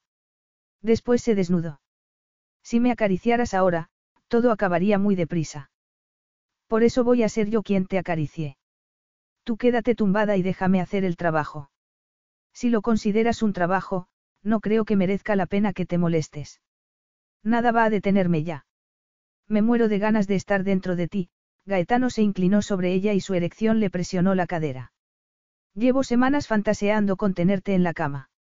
Las fantasías nunca se convierten en realidad, apuntó ella, nerviosa. No quiero ser una fantasía. Lo siento, pero se trata de mi fantasía, repuso él acariciándole la cadera, desde la que descendió hasta su centro caliente y secreto. Poppy arqueó las caderas y cerró los ojos mientras él la acariciaba entre los muslos. Comenzó a jadear y se estremeció cuando él le acarició el punto más sensible con el dedo. Su cuerpo se estaba convirtiendo en una espiral de deseo creciente. Incluso le resultó difícil de soportar el roce de un dedo en su estrecha entrada. Bajó las caderas mientras el corazón le latía desbocado y él le acariciaba la parte interna de los muslos y se los separaba. No puedes hacer eso. exclamó ella, consternada. Calla, respondió él con suavidad. No me tienes que decir lo que debo hacer en la cama. La caricia de la lengua masculina en terminaciones nerviosas muy sensibles la dejó sin habla y, después, sin pensamientos. Levantó y bajó la cabeza varias veces sobre la almohada, gritó su nombre, gimió, perdió el control hasta tal punto que, cuando se produjo la explosión liberadora, el mundo dejó de girar durante unos minutos mientras su cuerpo seguía sometido a contracciones y Gaetano la miraba con satisfacción. Cuando él la empujó suavemente hacia el lecho, ella sintió que su masculinidad de acero le presionaba su centro, aún palpitante. Sintió que su deseo renacía. Él la penetró poco a poco forzando su delicada entrada. Estás muy tensa, gimió él retrocediendo y colocando las caderas de nuevo para intentar otra penetración con más fuerza. El intenso dolor hizo que Poppy se estremeciera durante una décima de segundo, pero, después, su cuerpo superó ese pasajero momento de incomodidad y se regodeó al sentirse invadido. Ella gimió suavemente y movió las caderas para gozar de la dureza de su masculinidad. Gaetano lanzó un juramento en italiano. Estoy en la gloria, le susurró al oído. ¿Te hago daño? No, respondió ella con sinceridad. Y él volvió a moverse retrocediendo y avanzando a tal profundidad que ella soltó un grito de gozo. A partir de ese momento, el entusiasmo de ella se incrementó con cada embestida masculina. Con el corazón latiéndole a toda velocidad, enlazó las caderas masculinas con las piernas al tiempo que se elevaba hacia él para ajustarse a su ritmo mientras su excitación iba en aumento. Cuando llegó a la cumbre por segunda vez, se lanzó a ella en un delirio febril de intensos temblores y quedó a la deriva inmersa en el placer. Ha sido fantástico, musitó Gaetano mientras rodaba sobre sí para tumbarse al lado de ella y le pasaba un brazo por el tembloroso cuerpo. Has estado fantástica, bella mía. Poppy se sentía agotada, pero muy a gusto, rodeada por su brazo, maravillada de la sensación de paz sublime que experimentaba. Más tarde se dio cuenta de que el dolor de cabeza y garganta le habían aumentado. Se sintió culpable por no haber prevenido a Gaetano y esperó que no se resfriara también él. Iba a decírselo cuando él se sentó en la cama y le dijo en voz baja. Posiblemente, el que me haya parecido tan fantástico se deba a que ha sido la primera vez que lo he hecho a pelo. A pelo. Sin protección. Hace dos semanas me hice un reconocimiento médico para comprobar que estaba sano, y tú ya estás protegida contra los embarazos, le recordó. No he podido resistir la tentación de probarlo. Ella no hizo comentario alguno porque sabía que él sería ultra cuidadoso en lo referente a la protección, ya que no serlo y arriesgarse a un embarazo sería un coste excesivo para ambos. Tengo mucha hambre, ¿y tú? dijo él mientras se levantaba de la cama. No, la idea de tener que tragar alimentos con lo que le dolía la garganta hizo que se estremeciera. Pero me vendría bien un té. Tendrás que preparártelo tú. He dado el día libre al servicio. Llevo preparándome el té desde que era una niña, afirmó ella con ironía. Se me había olvidado, Gaetano frunció el ceño. Tienes una voz rara. Poppy suspiró. Me estoy resfriando. Espero que no te lo haya contagiado. Nunca me acatarro, comentó él antes de meterse en el cuarto de baño. Unos segundos después, ella oyó el agua de la ducha. Estaba tan cansada que no quería moverse, pero estaba acostumbrada al cansancio, ya que llevaba meses limpiando Bodfield Hall durante el día y trabajando en el bar por la noche. Se levantó y fue al vestidor a por ropa y, después, a buscar otro cuarto de baño. Gaetano no le había hecho mucho daño, pensó mientras se vestía. Había sido considerado y la había hecho disfrutar de forma increíble.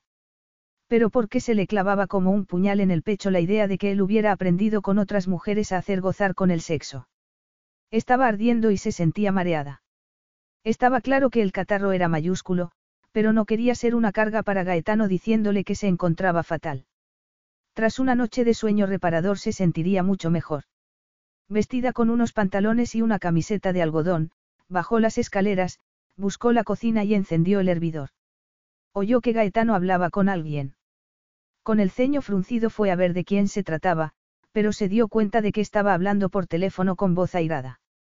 Cuando él la vio, Poppy se quedó inmóvil ante la frialdad de su mirada. ¿Qué pasa? preguntó ella con voz ronca. Gaetano se metió el móvil en el bolsillo y la miró con enfado, casi como si no la conociera. Era Rodolfo. Me ha llamado para prevenirme de lo que un periódico sensacionalista va a publicar mañana. Un amigo que trabaja en la prensa le ha dado el soplo. Poppy oyó que el hervidor se apagaba a sus espaldas y se volvió, desesperada por aliviar el dolor de garganta con una bebida caliente.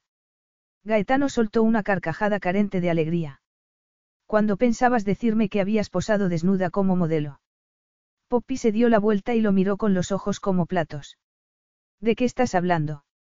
Ese periódico va a publicar fotos tuyas desnuda. Mi esposa desnuda a los ojos de todo el mundo. ¿Cómo has podido rebajarte de esa manera? Nunca he trabajado posando desnuda. No puede haber fotos mías de esa clase, protestó ella, pero, después, se quedó inmóvil con la ansiedad reflejada en el rostro. ¿Te acabas de acordar, no? Le preguntó Gaetano con desdén. Pues gracias por avisarme. De haberlo sabido, hubiera comprado las fotos para sacarlas del mercado. No es lo que crees, comenzó a explicarle ella con torpeza, horrorizada ante la idea de que las fotos se las hubieran sacado en el estudio fotográfico sin que ella se hubiera dado cuenta. Pero, ¿qué otra cosa podía ser? Un ataque de ansiedad, unido al estado febril en que se hallaba, hizo que le resultara difícil respirar. Se dejó caer en una silla. No me siento bien, murmuró en tono de disculpa. Si crees que por fingir que estás enferma vas a salirte de rositas, olvídalo, le aseguró él, tan airado que tuvo que hacer grandes esfuerzos para no gritar. La idea de que aparecieran fotos de ella desnuda en todos los medios de comunicación lo había hecho reaccionar visceralmente. Se sentía ofendido. Poppy era su esposa, y los secretos de su cuerpo eran suyos y no estaba dispuesto a compartirlos. Tenía ganas de liarse a puñetazos con las paredes y de romper cosas. Una oscura furia se había apoderado de él, pero no porque otro escándalo asociado a su nombre fuera a arrastrar de nuevo por el lodo al Leonetti Bank. Su reacción era personal. No estoy fingiendo, dijo ella al tiempo que se levantaba de nuevo. Quiero saber la verdad. Si me lo hubieras contado, no me habría casado contigo. Poppy volvió a sentarse porque las piernas se negaban a sostenerla. Se sentía muy enferma y pensó que era la gripe.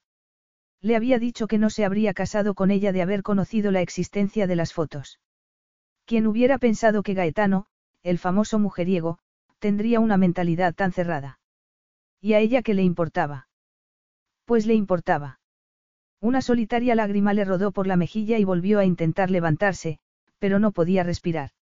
Era como si una roca gigantesca le comprimiera los pulmones. Llena de pánico ante la falta de aire, se llevó las manos a la garganta para ahuyentar la oscuridad que la amenazaba. Gaetano la miró con incredulidad mientras ella se deslizaba de la silla hasta el suelo y yacía allí tendida, inconsciente, con una palidez mortal. Y, de repente, la publicación de las fotos de su esposa desnuda dejó de ser su máxima preocupación. Capítulo 8. No, no creo que mi esposa padezca un trastorno de la alimentación, dijo Gaetano en la sala de espera. La señora Leonetti está muy delgada, deshidratada y en malas condiciones físicas, comentó el médico con desaprobación. Por eso ha sufrido una fuerte infección bacteriana. Seguimos intentando bajarle la fiebre. Es un milagro que haya conseguido superar una boda y un viaje en su estado. Un milagro, susurró Gaetano sintiendo náuseas.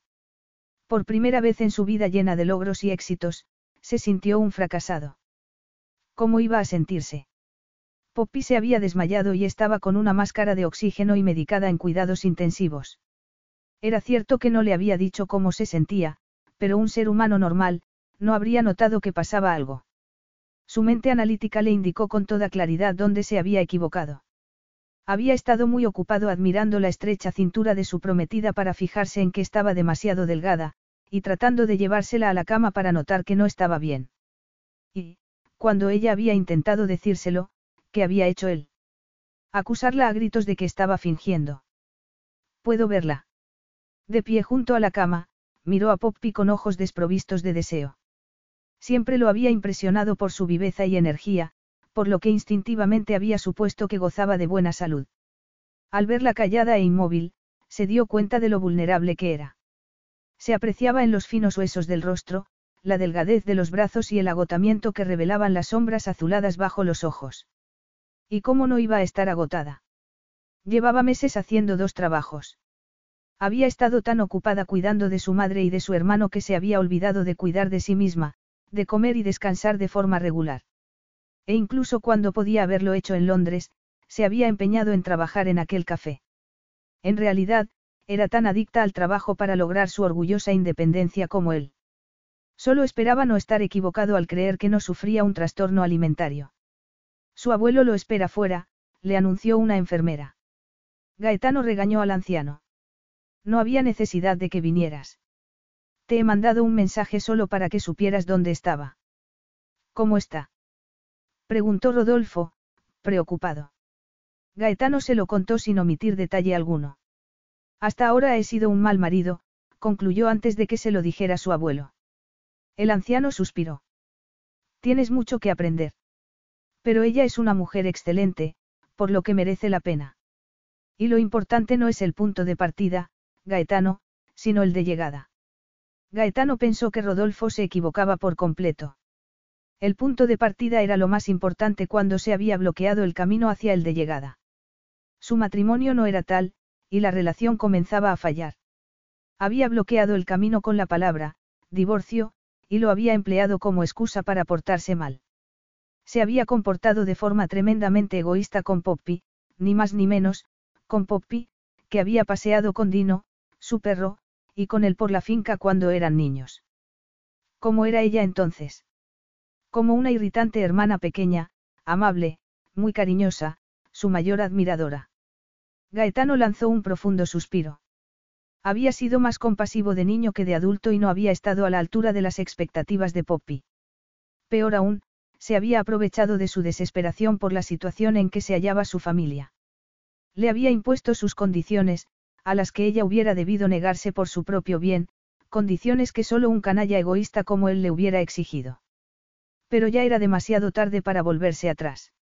Era el egoísmo una característica de los Leonetti. Su padre había sido la encarnación del egoísmo, y su madre en su vida había antepuesto las necesidades ajenas a las suyas propias. Lo habían convertido sus padres en el cruel depredador que era. O lo habían cambiado de forma irrevocable la riqueza, el éxito y la ambición. Poppy se despertó con la agradable sensación de que el dolor de cabeza le había desaparecido y de que podía tragar y respirar normalmente. Abrió los ojos en una habitación desconocida, pero se dio cuenta de que se hallaba en la cama de un hospital, con el gota a gota puesto, antes de ver sentado a Gaetano en un rincón. Parecía que lo hubieran apaleado y arrastrado. Su aspecto distaba mucho de ser lo elegante y exquisito que era habitual en él. Estaba despeinado y sin afeitar. No llevaba chaqueta, tenía la camisa desabotonada y las mangas subidas. En ese momento, alzó la cabeza y sus miradas se encontraron. A Poppy la asaltaron los recuerdos. Recordó la pasión y el placer que le había mostrado, y su furia por las fotos y su negativa a creer que estuviera enferma. Pero no logró recordar nada más. Gaetano se levantó y pulsó el timbre que había en la pared. ¿Cómo estás? Mejor que cuando me desmayé. ¿Por qué me desmayé, verdad? Sí. La próxima vez que te encuentres mal, dímelo. Poppy hizo una mueca. Era nuestra primera noche juntos. Eso da igual. Tu salud siempre será lo primero, insistió él. No soy un niño que no sabe enfrentarse a la frustración. Ella se sintió aliviada al ver que ya no estaba enfadado. Entró una enfermera y la examinó. Cuando se hubo ido, Poppy preguntó. ¿Por qué me desmayé? Tenías una infección de la que tu sistema inmunológico no pudo defenderse porque estaba muy débil. De ahora en adelante debes cuidarte más. Pero, primero, dime la verdad, tienes un trastorno alimentario. Claro que no. Soy delgada por naturaleza. Bueno, he perdido peso en los últimos meses, reconoció ella a regañadientes. Tienes que comer más y dejar de saltarte comidas. El día de la boda no comí porque no me encontraba bien, protestó ella. Y te intimido tanto que no podías habérmelo dicho. Preguntó él levantándose y poniéndose a recorrer la habitación. Vamos, Gaetano. Con todos los invitados y todo el jaleo, a qué novia le gustaría aguar la fiesta. Debieras habérmelo dicho esa noche. Poppy bajó la cabeza. No estabas de humor para saber que estaba enferma. Por Dios, daba igual del humor que estuviera. La palidez del rostro de Poppy fue sustituida por el rubor, pero ella siguió mirando la cama. Teníamos un pacto. Eso se ha acabado. Olvídalo. Ella se preguntó a qué se refería, pero, cuando iba a preguntárselo, llegó el médico.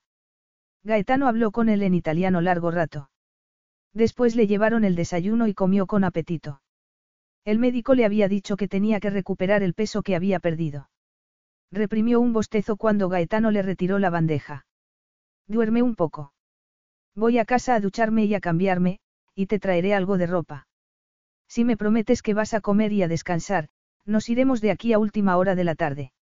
No estoy inválida, inquieta por su actitud severa, Poppy comenzó a juguetear con la alianza matrimonial. ¿Qué ha pasado con las fotos de las que me hablaste?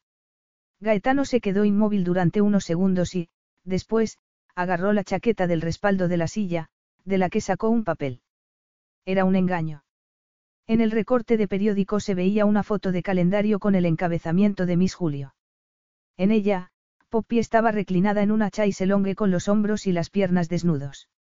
Un enorme arreglo floral ocultaba el resto de su cuerpo. No me quité las bragas, le aseguró ella. Pero tuve que quitarme el sujetador porque se veían los tirantes. Fue cuando estudiaba para enfermera y estaba en el equipo femenino de fútbol.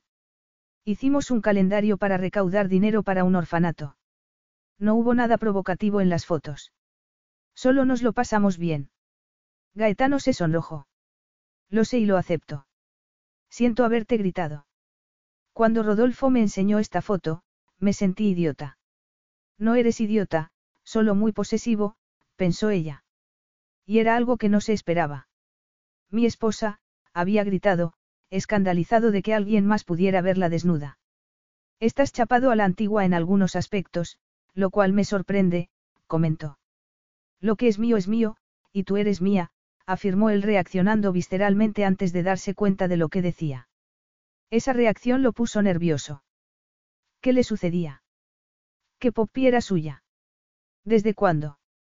Unas semanas antes, se habría apresurado a agarrarse a la excusa de las fotos para romper su supuesto compromiso.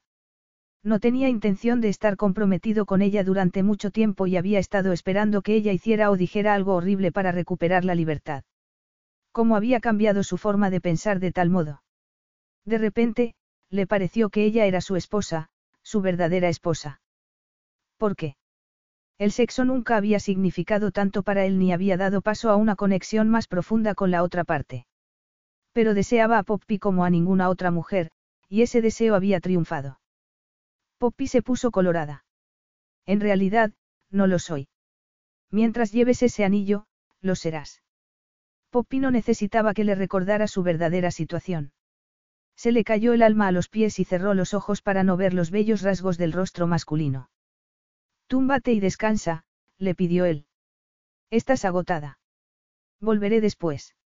Eres mía. No lo era. Era una esposa temporal. Y el sexo no le confería un estatus distinto. Reprimió un gemido, puso freno a sus pensamientos y se quedó dormida. Horas después, salió del hospital en silla de ruedas, a pesar de sus protestas. La realidad era que se sentía débil y mareada.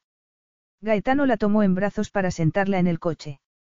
Llevaba puesto un vestido vaquero descolorido que Dolores había dado a Gaetano. Tengo que comprarte ropa nueva, le dijo él. No, cuando esto termine, cada uno seguirá su camino y esa ropa no me servirá de nada.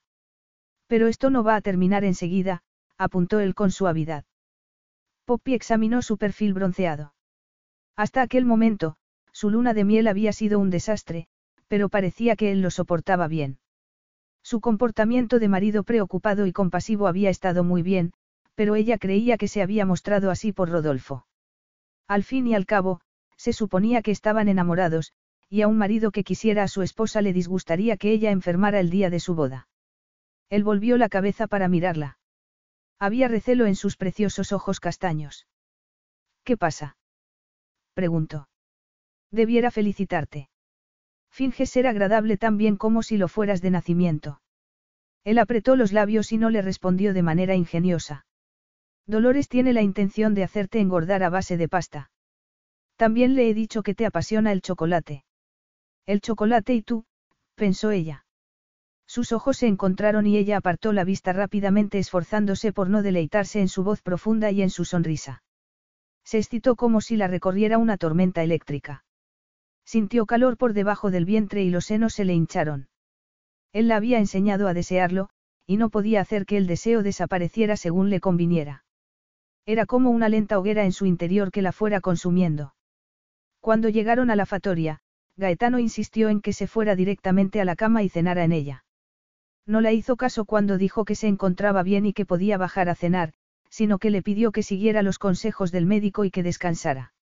Le llevó libros y DVD para que se entretuviera y, aunque Poppy estaba cansada, se quedó despierta esperando a que él se fuera a acostar. Se quedó dormida a la una de la madrugada y se despertó cuando él, después de apagar la luz, iba a salir de la habitación. ¿A dónde vas? murmuró ella. Voy a dormir en la habitación de al lado. No hace falta, replicó ella tratando de que no se le notara que la había herido. Estaba deseando que él la volviera a abrazar, y se sintió defraudada. Me muevo mucho cuando duermo. No quiero molestarte. A ella se le cayó el alma a los pies. Tal vez si el sexo no estaba en el menú, él prefiriera dormir solo. ¿Y qué tenía ella que decir al respecto? Era posible que él ya hubiera conseguido todo lo que deseaba de ella. Había oído decir que algunos hombres perdían el interés sexual una vez desaparecida la novedad. Tal vez una noche hubiera sido suficiente para él. Era esa clase de amante. Y, si lo era, ¿qué le importaba a ella? No iba a ponerse en evidencia y a perseguirlo. ¿Por qué iba a hacerlo si su divorcio estaba ya prefijado? Por eso no tenía sentido que, cuando él se hubo marchado, se arrebujara en la cama y se sintiera sola y rechazada. No debieras estar aquí haciendo compañía a un anciano, la regañó Rodolfo mientras Poppy servía café para los dos. No hay tarta. Cincia la está colocando en una bonita bandeja para traerla. Te estás volviendo muy consentido, le dijo ella con afecto al tiempo que se apoyaba en la pared de la terraza. Al anciano se le iluminaron los ojos. No hay nada de malo en estar consentido. Tú me mimas con tus tartas y Gaetano te mima a ti. Los luminosos ojos verdes de Poppy se oscurecieron. Lo hace. Ahora está trabajando un rato. Le hace feliz. Tienes buen aspecto. El día de tu boda parecía que un soplo de viento te fuera a llevar, pero ahora estás. Más gorda. Poppy se echó a reír. Dilo. Estaba demasiado delgada. Estoy mejor con algo más de peso. Dolores me ha estado alimentando como si fuera un pavo de Navidad. Poppy miró el valle repleto de hileras de viñas. La llamada, Casa de los Invitados, era un sólido edificio rodeado de árboles, con vistas espectaculares. Siempre había sido el lugar preferido de Rodolfo, y, cuando se cansó de las constantes fiestas de su hijo en la casa principal, se construyó su propio refugio. Cincia, que cuidaba de la casa de invitados y de su anciano ocupante, le llevó la tarta de limón que había hecho Poppy. Gaetano y ella llevaban en la Toscana un mes. Los días pasaban a toda velocidad. En cuanto ella hubo recuperado las fuerzas, Gaetano la llevó a recorrer la zona. La cabeza de Poppy estaba llena de imágenes de obras de arte y maravillas arquitectónicas, así como de recuerdos de naturaleza más personal. Los pendientes de oro que llevaba eran un regalo de Gaetano que le había comprado en Florencia. En Pisa habían caminado por sus mágicas calles, y él le había dicho que, a la luz del sol, su cabello le recordaba una maravillosa puesta de sol. Eran recuerdos personales, pero no los recuerdos románticos propios de una pareja de recién casados. No tenían relaciones sexuales. No las habían tenido desde que ella había caído enferma. Él se negaba a hacer caso de sus insinuaciones. Y ella se negaba a considerar románticas las numerosas noches que habían salido a pasear después de una agradable cena, ya que todas ellas habían dormido en camas separadas. Gaetano solo se acercaba a ella en presencia de su abuelo, claramente para seguir manteniendo la farsa de que eran una pareja normal. Entonces, la abrazaba y la besaba en el hombro o en la mejilla, como si fuera un amante esposo. Su desapego le producía a Poppy deseos de gritar y de abofetearlo. ¿Qué había sido del hombre hambriento de sexo que no podía apartar las manos de ella? Y mientras ella, despierta en la cama e irritada, se preguntaba cómo tentar a Gaetano sin que fuera demasiado evidente, otra preocupación había comenzado a adueñarse de ella. Al principio se dijo que era una tontería. A fin de cuentas, solo habían tenido sexo una vez y ella se había tomado la píldora anticonceptiva desde el primer día. Cuando se le retrasó la regla, lo atribuyó a su enfermedad o al cambio de dieta. Conforme fueron pasando los días, la sensación de pánico fue aumentando, por lo que se alegraba de tener que ir al médico al día siguiente para que la examinara, pues ya hacía un mes que había salido del hospital. Le pediría que le hiciera una prueba de embarazo para estar segura. Sin duda se estaba preocupando sin motivo. No podía estar embarazada. Dejó a Rodolfo dormitando a la sombra, chasqueó los dedos para llamar a Muffin y se fue paseando a la casa principal. El perro se había recuperado totalmente de las heridas y se había hecho inseparable de Poppy desde el día en que Gaetano lo había ido a buscar al veterinario. El animal corría por delante de Poppy mientras ella paseaba bajo la sombra de los árboles. Sonrió al contemplar los campos llenos de amapolas y girasoles. Desde la boda, hablaba por teléfono con su madre y su hermano una vez a la semana. Damien estaba contento con su nuevo trabajo en tanto que su madre había retomado el contacto con su hermana Jess, que había dejado de verla al volverse alcohólica. Parecía que su madre se iría a vivir con ella a Manchester cuando le dieran el alta. Esa idea dejó a Poppy una sensación de abandono, pero se reprochó su egoísmo, ya que ella no estaría en disposición de ofrecerle a su madre un hogar en un largo periodo de tiempo. Tenía que seguir fingiendo estar felizmente casada con Gaetano al menos dos años. Y si se sentía desgraciada era porque no había sabido dominar sus emociones. Su ansiedad porque Gaetano no le prestara atención había sido la primera señal, y echarlo de menos en la cama, la segunda. A partir de ese momento, las señales de alarma se habían multiplicado de forma alarmante. Si Gaetano la tomaba de la mano, se sentía aturdida, si la acariciaba, se encendía por dentro, si le sonreía, le daba un vuelco el corazón. Su encaprichamiento juvenil se había convertido en algo mucho más peligroso que no podía controlar y que la desbordaba. Se había enamorado locamente de un esposo que no era tal. Era injusto que Gaetano fuera tan guapo y que a ella le resultara tan placentero el simple hecho de mirarlo.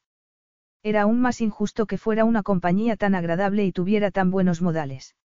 Además, se preocupaba de que ella comiera y descansara como era debido, lo que había puesto de manifiesto una faceta afectuosa de su personalidad que ella solo había visto antes en su abuelo. Poppy se sentía estafada, ya que él no iba a quedarse con ella aunque lo amara. Amaba a Gaetano. Se avergonzaba de que fuera así, cuando él le había advertido, mucho antes de que se casaran, que no cometiera semejante error. ¿Cómo se había vuelto tan predecible? Al madurar había dejado de soñar.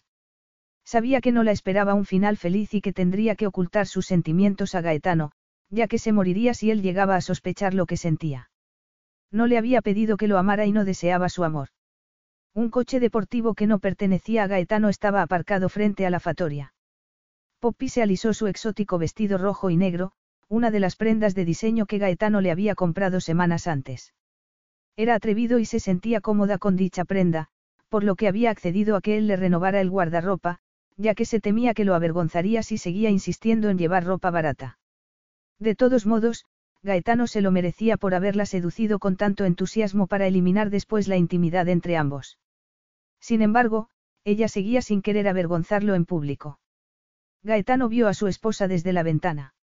Sus largas piernas se dibujaban por debajo de la fina tela del vestido, que se transparentaba a la luz del sol. Le dolió mucho verlas y recordar la indescriptible y apasionada noche en la que se había deslizado entre ellas. Apretó los dientes al sentir una opresión en la entrepierna. Cuanto antes se anulara aquel matrimonio y volviera a ser libre, más normal se sentiría. En realidad, nada había sido normal desde la boda. Estar con Poppy sin poder tocarla lo estaba volviendo loco. Poseía un intenso impulso sexual que nunca había tratado de reprimir. Pero, por primera vez en la vida, estaba tratando de hacer lo correcto con una mujer y lo estaba pasando fatal. Poppy se merecía más de lo que él podía ofrecerle. Sin embargo, desde que la había vuelto a ver al cabo de tantos años, ninguna otra mujer lo había atraído. Aunque había satisfecho su deseo de ella, seguía deseándola, lo cual era algo que le sucedía por vez primera. La emoción de la persecución había desaparecido, pero el deseo permanecía con la misma fuerza. Había algo en ella que influía en él de forma distinta a cómo lo habían hecho otras mujeres. No lo irritaba, no le exigía nada y no le importaba su dinero. Era extraño, pero le recordaba a su abuela, que se sentía tan a gusto con los miembros del servicio como con quienes iban a visitarla. El encanto de Poppy era inmenso, por lo que no era de extrañar que Rodolfo la idolatrara y el servicio se desviviera por atenderla. Si hasta aquel chucho era su devoto esclavo. Perdona, pero tenía que arreglarme, dijo Serena al volver a entrar en el salón. Se me olvidó recogerme el cabello antes de conducir y estaba completamente despeinada. Gaetano examinó el dorado cabello de Serena. Nunca la había visto con un cabello fuera de su sitio. A Poppy, el cabello se le despeinaba con facilidad, pero a ella le daba igual. Recordó su radiante melena sobre la almohada, aquella noche en la cama, y su rostro sofocado y lleno de satisfacción, una satisfacción que él le había proporcionado. Poppy entró y se quedó petrificada al ver a Serena. Perdona, no sabía que tuvieras compañía.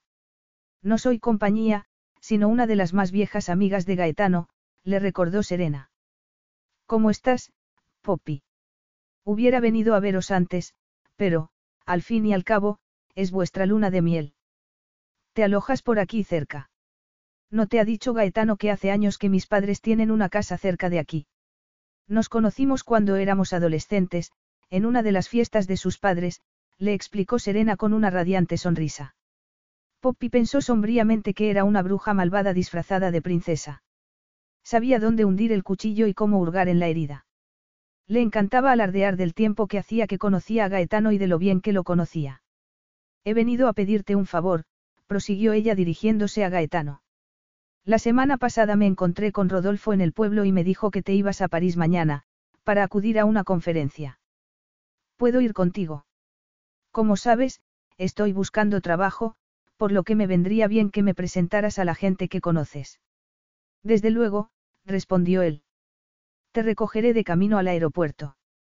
No, por Dios, pensó Poppy mientras observaba que Serena miraba a Gaetano con una provocativa sonrisa infantil y un movimiento de cabeza que hizo que sus mechones dorados le enmarcaran su perfecto rostro. A Poppy le rechinaron los dientes. ¿Vas a venir tú también? preguntó Serena. Pero Poppy se dio cuenta de que ésta ya había decidido que Gaetano iría a París solo. No, tengo una cita. Me gustaría que la hubieras cambiado para otro día. Quería acompañarte, dijo Gaetano, notablemente exasperado. Poppy frunció la nariz. Solo es una revisión médica. Y no quería que fuera con ella porque no deseaba que se hallara presente cuando hablara con el médico de la posibilidad de estar embarazada. Podría anularla e ir a París contigo, sugirió ella de pronto, porque no quería que Serena se quedara a solas con Gaetano. Tienes que ir, apuntó él. De todos modos, estaré de vuelta a última hora de la tarde. Yo le cuidaré, prometió Serena con suficiencia. Poppy se preguntó si se habría dado cuenta de que su matrimonio no era del todo normal. O era que la hermosa rubia no podía imaginarse que un hombre tan bien educado y complejo como Gaetano se hubiera casado con una mujer tan corriente sin que mediara algún secreto. Palideció ante la satisfacción de Serena. Gaetano llevaba un mes sin estar con una mujer y, como era de esperar, Poppy no quería que estuviera a bordo de su jet privado con una devoradora de hombres como Serena. Pero ¿qué podía decirle a Gaetano teniendo en cuenta la naturaleza de su matrimonio? Él no le pertenecía, ella no era su dueña. Pensó que, sin embargo, había otras formas de retener a un hombre. Una de ellas era utilizar el sexo como arma, que era precisamente un comportamiento manipulador que había despreciado antes de enamorarse de Gaetano. En aquel momento, frente a Serena, que miraba a Gaetano como si fuera una de las siete maravillas del mundo, su postura moral le pareció, de repente, ridícula y peligrosa. El orgullo no le serviría de nada si él sucumbía a las insinuaciones de Serena e iniciaba una relación con ella, una relación que Poppy se temía que pronto acabaría en un divorcio y un nuevo matrimonio, porque no creía que Serena aceptara que la mantuviera oculta ni que Gaetano se resistiera a la posibilidad de conseguir a una mujer que sería una esposa mucho más adecuada para él. Gaetano soltó el aire lentamente cuando Poppy se reunió con él para cenar con un vestido negro que realzaba su figura.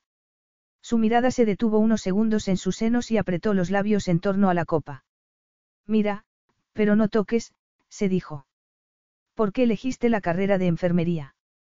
Le preguntó. Sorprendida por la pregunta, Poppy se encogió de hombros. Me gusta cuidar a los demás. Ser necesaria hace que me sienta útil. Tu familia te necesitaba, dijo él en tono seco. Le sirvieron la comida. Después de ingerirla en silencio durante unos minutos, ella dijo. Estoy pensando en hacer algo más cuando llegue el momento. ¿Cómo qué? Jardinería, afirmó ella a la defensiva. Jardinería repitió él, incrédulo. Siempre había descartado mi interés por cultivar plantas porque procedo de generaciones de jardineros. Pero supongo que lo llevo en la sangre, comentó ella con ironía. Claro que, si lo hubiera mencionado, habría acabado trabajando para tu familia, y no quería. Nunca he entendido por qué. Somos buenos patrones. Sí, pero trabajar en la finca equivale a servir como en los viejos tiempos. ¿Y qué es trabajar en un bar sirviendo copas? Gaetano la miró mientras alzaba el vaso de agua y centró su atención en la curva de su seno. Se removió incómodo en el asiento. No hay la misma desigualdad entre jefe y empleado que en la finca. No sé explicarlo, pero nunca he aceptado que seas superior a mí simplemente por haber nacido en una familia rica y privilegiada. He hecho que te sientas así alguna vez. Poppy empujó el plato y se levantó. No puedes evitarlo, te educaron así. ¿A dónde vas? A dar un paseo. Hace una noche preciosa. Habré hecho hueco para el postre cuando vuelva, le dijo a Sean, que estaba retirando los platos. Voy contigo, dijo él poniéndose de pie. Poppy estaba muy inquieta, lo cual no era de extrañar, ya que se había propuesto seducir a Gaetano antes de que tomara el avión para París. Por desgracia, hablar sobre la profesión que le gustaría desempeñar o sobre el sistema de clases no iba a acercarla a él, y no era muy hábil en el arte del flirteo. Si todo lo demás le fallaba, pensó con tristeza, se metería en la cama de Gaetano y rezaría para que su libido hiciera trizas su desapego. Llevas un vestido muy atrevido, comentó él. La abertura de la falda te deja al descubierto la pierna a cada paso, y también te veo la curva de los senos. No te lo pongas en un sitio público. Poppy se sintió aliviada de que se hubiera fijado en la provocativa prenda porque eso implicaba que todavía no se había convertido en un mueble para él. Gaetano le recorrió la columna vertebral con un dedo y fue como si una llama le lamiera la piel desnuda. Ella se estremeció y contuvo el aliento cuando le tocó el nudo debajo de la nuca. Si te lo deshago. Probablemente, el vestido caería al suelo. Gaetano lanzó un gemido. No me tientes.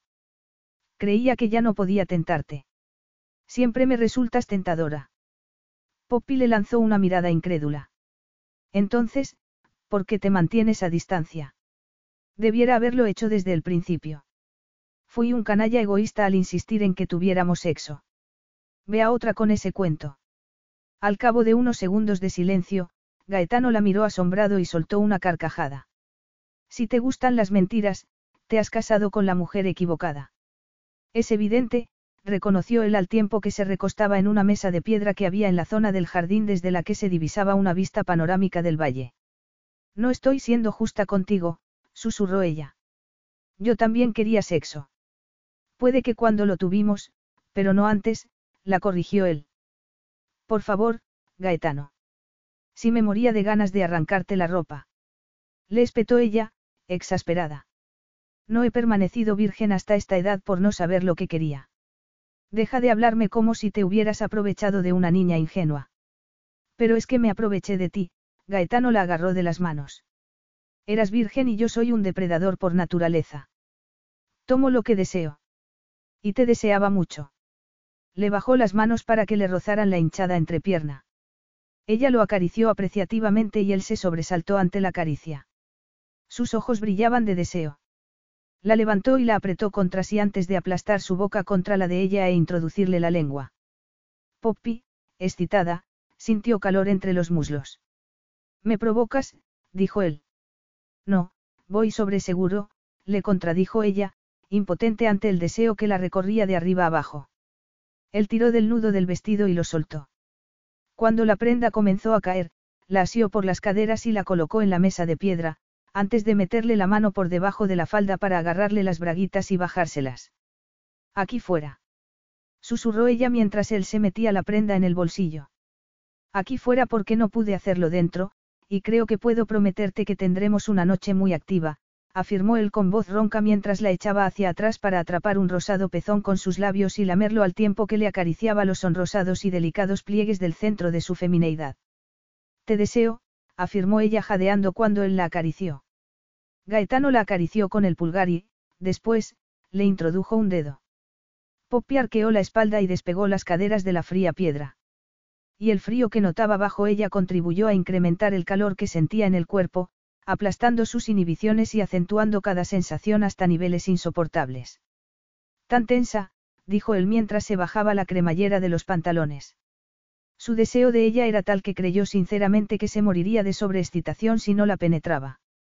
Su boca deambuló por las colinas de sus senos lamiéndolos y mordisqueándolos mientras la situaba en el borde de la mesa.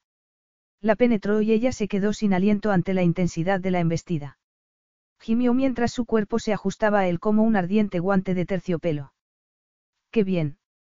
exclamó él mientras seguía embistiéndola con fuerza. Poppy no podía pensar, solo sentir.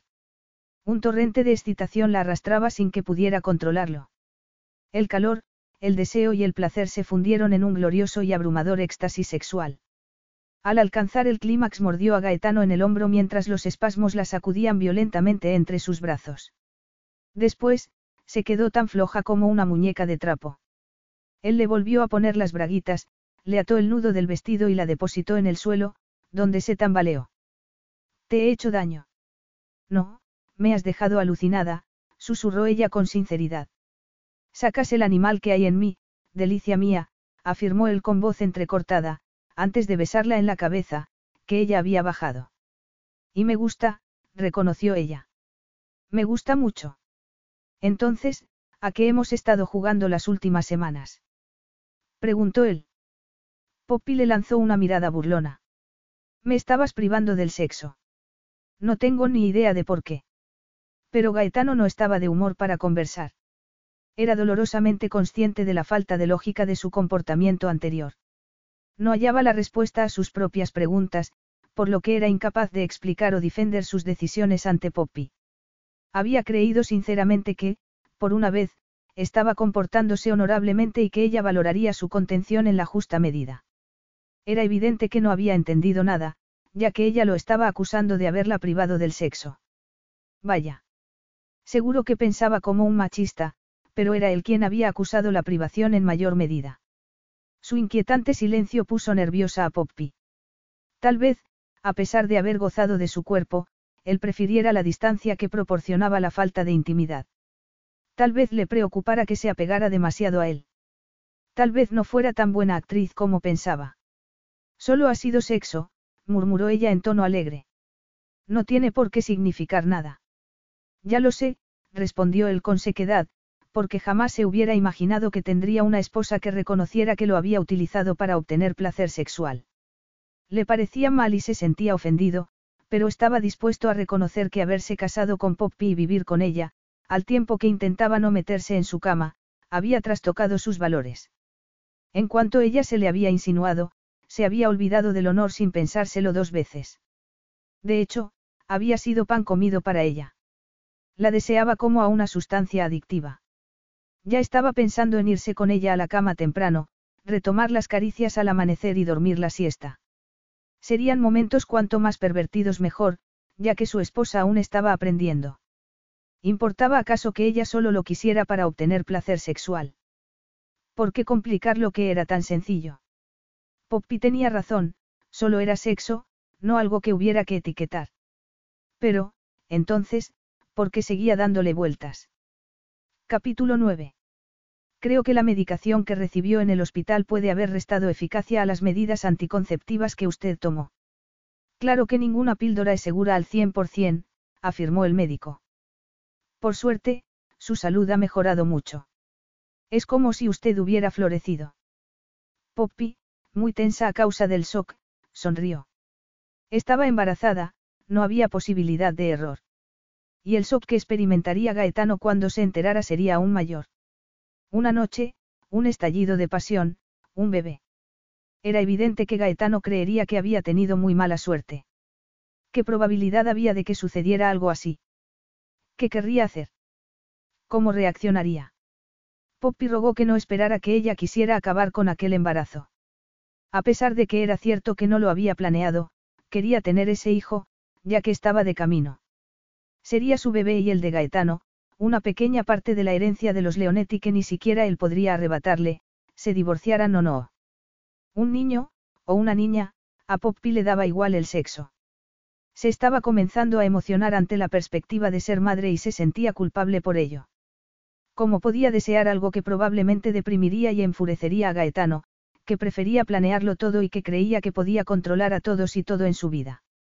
Un bebé sería algo que escaparía completamente a su control. Y él había dejado claro desde el principio que no quería arriesgarse a que ella se quedara embarazada cuando sabían que se iban a separar a corto plazo.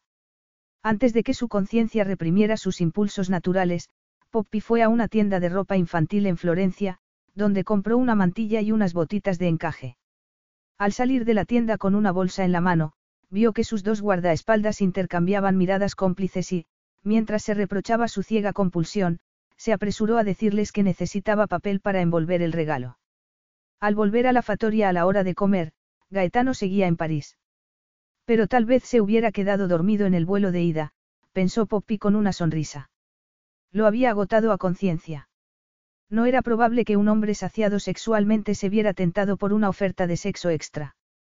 Poppy lo había tenido despierto hasta medianoche y lo había despertado al amanecer de un modo que él le había jurado que constituía la fantasía de cualquier hombre. Gaetano había reaccionado con increíble entusiasmo. Tenía mucha energía, pensó ella sonriendo.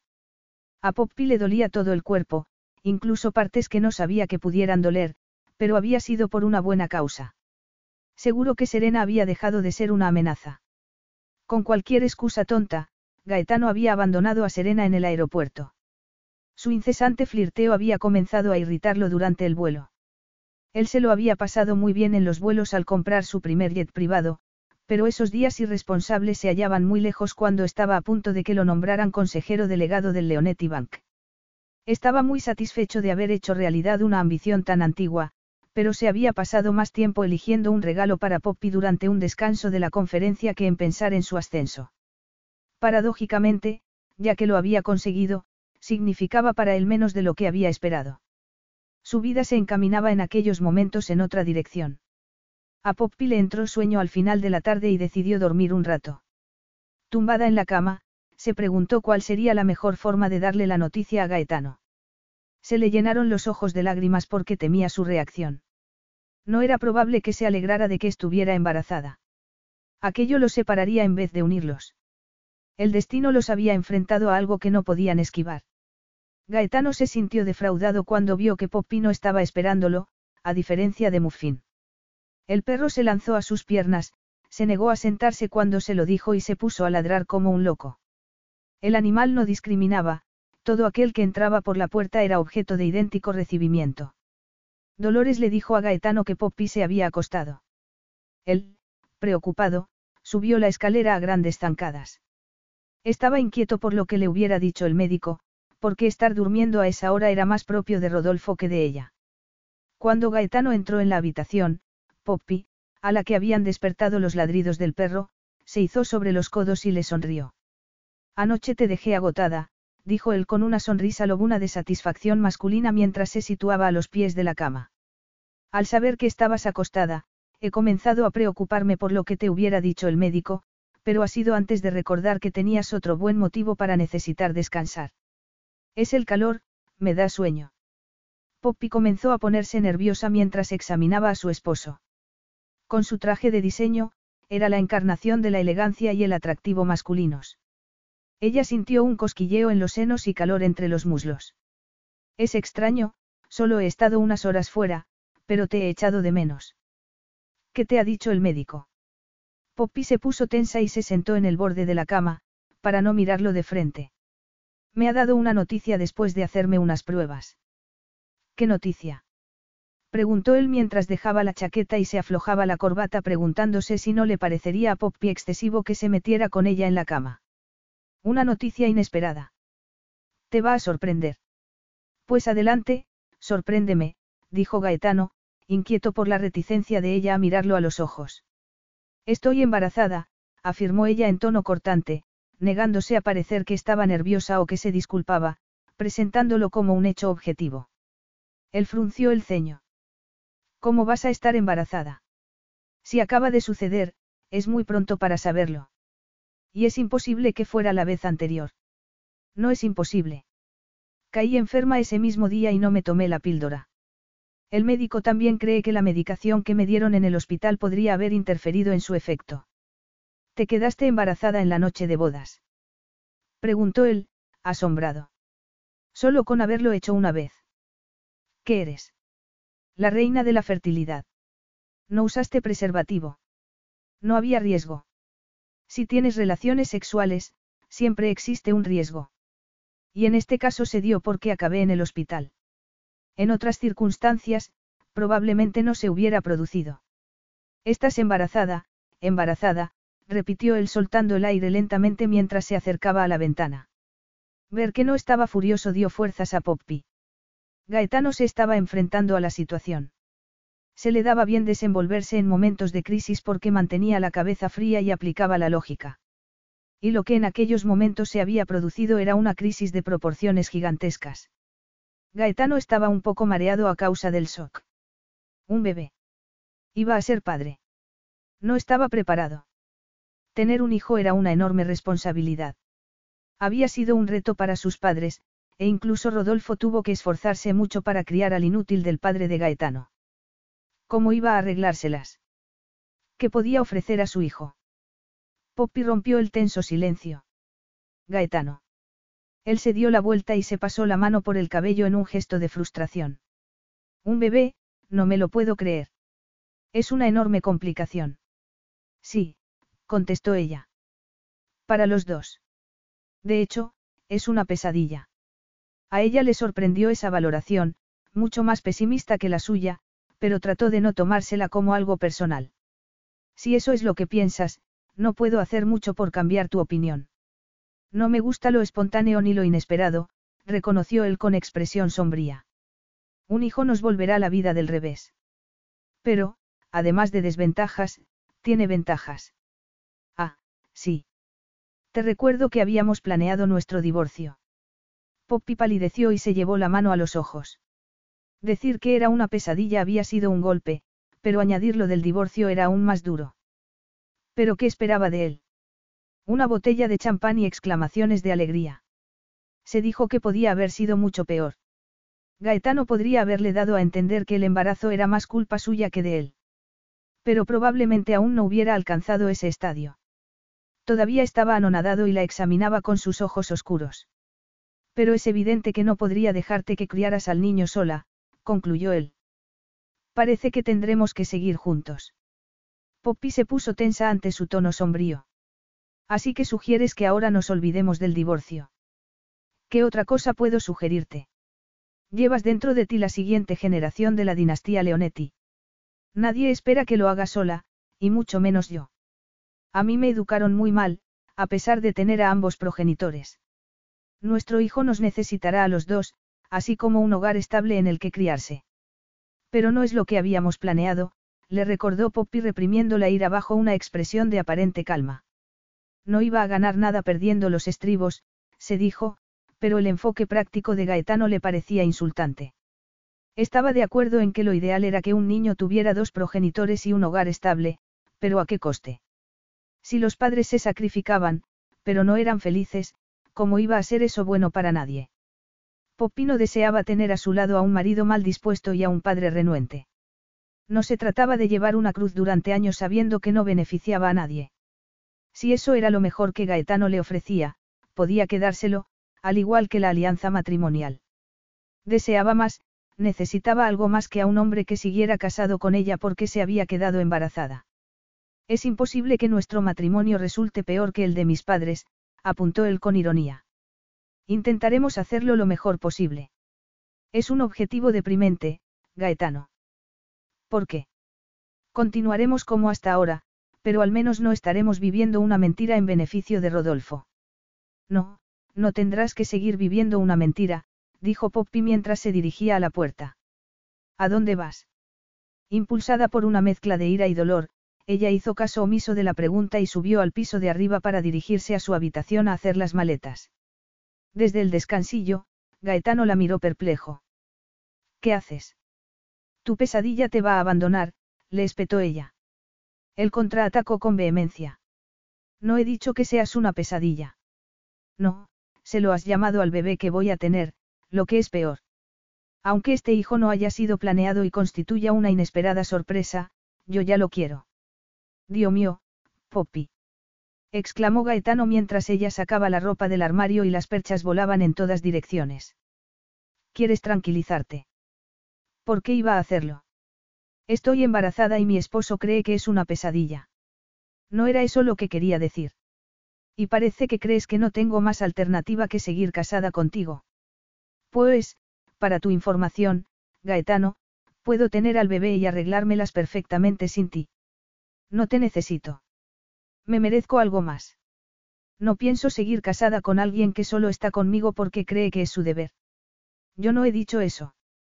Eso es exactamente lo que has dicho exclamó ella mientras lanzaba una maleta sobre la cama y la abría. Pues esta pesadilla se marcha. Seguro que hay mejores opciones esperándome que tú. Gaetano, inmóvil, palideció y la miró fijamente. Es probable, pero deseo fervientemente que te quedes. No es cierto. Crees que nuestro hijo será la guinda del pastel para Rodolfo, pero no quieres seguir casado ni ser padre. Quiero seguir casado contigo. Y sé que puedo aprender a ser un buen padre. A lo que me refería cuando he dicho que era una pesadilla era a la situación de no estar preparado para tener un hijo. No me gustan las sorpresas, pero sé esquivar los golpes que se me vienen encima. Y te aseguro que verte hacer las maletas es un duro golpe. La firmeza de su tono la sorprendió. Se detuvo para doblar de cualquier manera un vestido y lanzarlo a la maleta. Después lo miró con expresión de que no la había convencido. No iba a hacerle caso, se dijo a toda prisa. Ya había tomado una decisión, era mejor dejar a Gaetano con la cabeza bien alta que pensar en darle otra oportunidad. Ah, sí. Eres capaz de cambiar de opinión hasta ese punto. ¿Vas a aceptar que sigamos casados sin creer que me estás haciendo un favor? Le preguntó ella con desprecio. ¿Vas a aceptar a nuestro hijo como el regalo que es? Sé que te lo puse difícil cuando me casé contigo, Gaetano apretó los labios, sorprendido de haberlo reconocido. No soy una persona de trato fácil, pero me sé adaptar y aprendo de mis errores. Mi actitud hacia ti ha cambiado por completo. ¿En qué sentido? preguntó ella. Necesitaba que él afrontara la importante decisión que intentaba tomar por los dos. No quería que decidiera que debían seguir casados para después cambiar de opinión por sentirse coartado. Ella tenía que saber y entender exactamente lo que pensaba, sentía y esperaba. ¿Cómo, si no, iba a tomar una decisión? No quiero hablar de eso ahora. ¿Por qué no? Porque, a veces, el silencio es oro y la sinceridad puede no ser el camino adecuado, dijo el de mala gana. Y seguro que vuelvo a meter la pata. Pero debieras poder contármelo todo. No debiera haber secretos entre nosotros en qué sentido ha cambiado tu actitud hacia mí. Insistió ella, impulsada por una mezcla de curiosidad y de obstinación. Gaetano levantó los ojos al cielo durante unos segundos y luego respiró hondo. Te pedí que fingieras que estábamos prometidos porque creí que me avergonzarías en tu papel de prometida. El shock que experimentó Poppy fue seguido de una oleada de dolor. ¿De qué forma? Había supuesto cosas equivocadas sobre ti, reconoció él en un tono lleno de remordimientos. Supuse que seguirías diciendo palabrotas, que te sentirías totalmente perdida en mi mundo. De hecho, creí que tu excentricidad a la hora de vestirte, que toda tu horrorizarías a mi abuelo y lo disuadirías de la idea de que me casara, de modo que, cuando el compromiso se rompiera, se sentiría aliviado en vez de defraudado. Gaetano se calló, pero sus palabras continuaron intentando abrirse paso en el cerebro de Poppy, que se hallaba en estado de shock y a punto de vomitar. Gaetano la vio palidecer con expresión tensa. Así que esa es la clase de hombre que soy, la clase de hombre con el que seguirías casada y el padre de tu hijo. Sé que no es agradable, pero te has ganado el derecho a saber la verdad sobre mí. Suelo ser un perfecto canalla, afirmó en tono sombrío. He intentado utilizarte de una forma cruel y ni por un momento pensé en cómo os afectaría esa experiencia a Rodolfo y a ti. Poppy se abrazó como si quisiera evitar que saliera de su interior el torrente de dolor que experimentaba. No soportaba seguir mirando a Gaetano. Él se había dado cuenta desde el principio de que ella no se merecía ser su prometida, por lo que había planeado utilizar sus peores rasgos de carácter y la pobreza de su familia como excusa para dejarla plantada sin enfrentarse a su abuelo. En resumen, Gaetano la había elegido como su falsa prometida por ser la que tenía más posibilidades de avergonzarlo en público. ¿Qué hubiera supuesto eso? La dejó anonadada, ya que no se había dado cuenta desde el principio de la cantidad de prejuicios que seguía teniendo sobre ella. Se quedó destrozada y sintió una insoportable humillación. Pero, entonces, ¿cómo podía Gaetano adaptarse a seguir casado con ella durante años, a criar a un hijo con ella, a hacerla aparecer en público? Cuando te elegí para que fracasaras, fue el momento en que caí más bajo, confesó él con voz ronca. Me equivoqué por completo. Demostraste que eras mucho más de lo que me esperaba y me avergoncé de mi plan original. Pero no me lo contaste cuando nos casamos, susurró ella con la voz quebrada mientras retrocedía hacia la puerta, desesperada por lamerse las heridas en privado. Siempre has sido sincera conmigo. Estoy intentando respetarte de la misma forma. Hace dos meses no me respetabas en absoluto. Exclamó ella con amarga exactitud. Eso cambió muy deprisa, le aseguró él al tiempo que avanzaba hacia ella. Deseaba con todas sus fuerzas abrazarla, pero se resistió cerrando los puños. He aprendido a respetarte y a muchas otras cosas. Poppy, que se sentía como si le estuviera clavando un puñal en el corazón, le espetó. No has aprendido nada. Eres duro de mollera para todo lo que de verdad importa, desde dar a Muffin otra oportunidad hasta criar a nuestro hijo. ¿Cómo voy a volver a fiarme de ti? Poppy salió de la habitación y él se contuvo para no seguirla. No quería que bajara corriendo las escaleras y se cayera por huir de él. Lanzó un gemido. Tal vez hubiera debido seguir fingiendo que era un hombre mejor de lo que era, pero, al final, Poppy lo hubiera descubierto. Ella no se preocupaba de tonterías y veía lo que realmente importaba, del mismo modo que él, por fin, lo había visto. Por desgracia, esa comprensión le había llegado demasiado tarde. No era duro de mollera en lo referente a cuestiones emocionales, sino que estaba falto de práctica. Era algo que no había tenido en cuenta hasta que apareció Poppy. Poppy salió corriendo de la casa. Necesitaba aire, espacio y silencio para recuperarse. El jardín se hallaba suavemente iluminado, las luces a ras de tierra alumbraban las hojas y producían sombras en los rincones. Tenía el rostro bañado en lágrimas y se las secó con enfado. Malvado, se repetía una y otra vez. Lo que le había confesado la había herido en lo más hondo. Amaba a Gaetano. Siempre había sido su ideal masculino, guapo, inteligente, rico y deslumbrante. Por primera vez se veía a sí misma a través de sus ojos y le resultaba tan humillante que quería que se la tragara la tierra.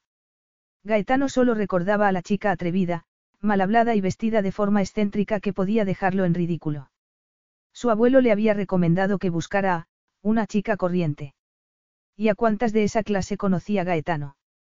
A ninguna, hasta que ella apareció aquella noche en Bodfield Hall para rogarle una compasión de la que carecía. Que lo avergonzaría en público.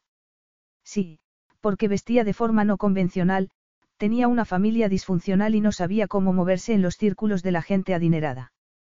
Pues bien, nada había cambiado y ella nunca llegaría a alcanzar el listón de la aceptabilidad social. Poppy se estremeció con una mortificante sensación de derrota y fracaso. A diferencia de Gaetano, a ella nunca le habían importado esas cosas. Y lo peor de todo era que él le proponía que siguieran casados porque estaba embarazada. Se sentó en uno de los fríos asientos de piedra que había alrededor de la mesa y se sonrojó, a pesar del frío, al recordar lo que había sucedido en aquella mesa solo un día antes.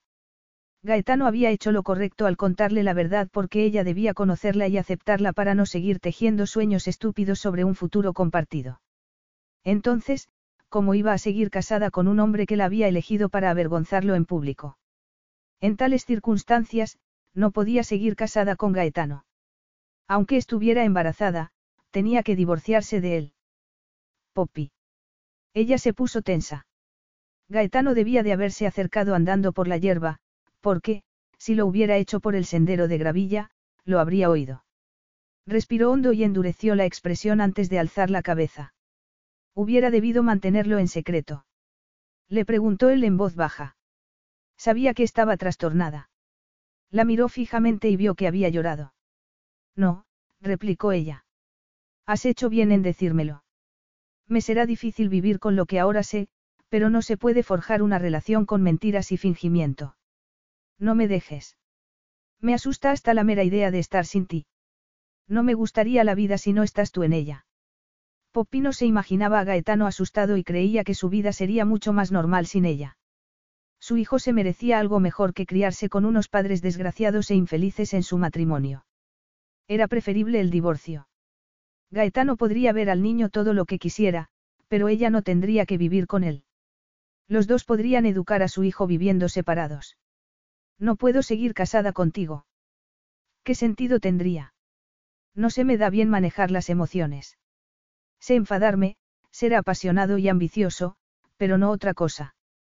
Perdí la capacidad de serlo cuando era un niño. Quería a mis padres, pero ellos eran incapaces de quererme, y me daba cuenta. También me di cuenta de que, en comparación con ellos, yo sentía demasiado. Aprendí a ocultar mis sentimientos y, al final, se convirtió en un hábito que no necesitaba controlar. Las emociones te hacen sufrir, el rechazo también. Así que me aseguré de estar a salvo no sintiendo nada. Involuntariamente, Poppy se conmovió porque le estuviera hablando de sus padres en un esfuerzo por salvar el vacío que se había abierto entre ellos. Gaetano nunca hablaba de su infancia, pero ella nunca olvidaría su reacción al morir su perro, su forma de negarse a demostrar emoción alguna. Tiene lógica, reconoció ella. La única mujer a la que quise después de que mi madre me abandonara fue a mi abuela. Creí que Serena y tú. No, me alejé de ella porque no sentía nada. Poppy inclinó la cabeza mientras se preguntaba por qué Gaetano intentaba evitar que ella lo dejara. No soy duro de mollera, aseveró él. Pero estaba confuso sobre ti mucho antes de la boda. Por desgracia, casarme contigo solo ha aumentado mi confusión. Confuso. Me impliqué mucho en los preparativos de la boda.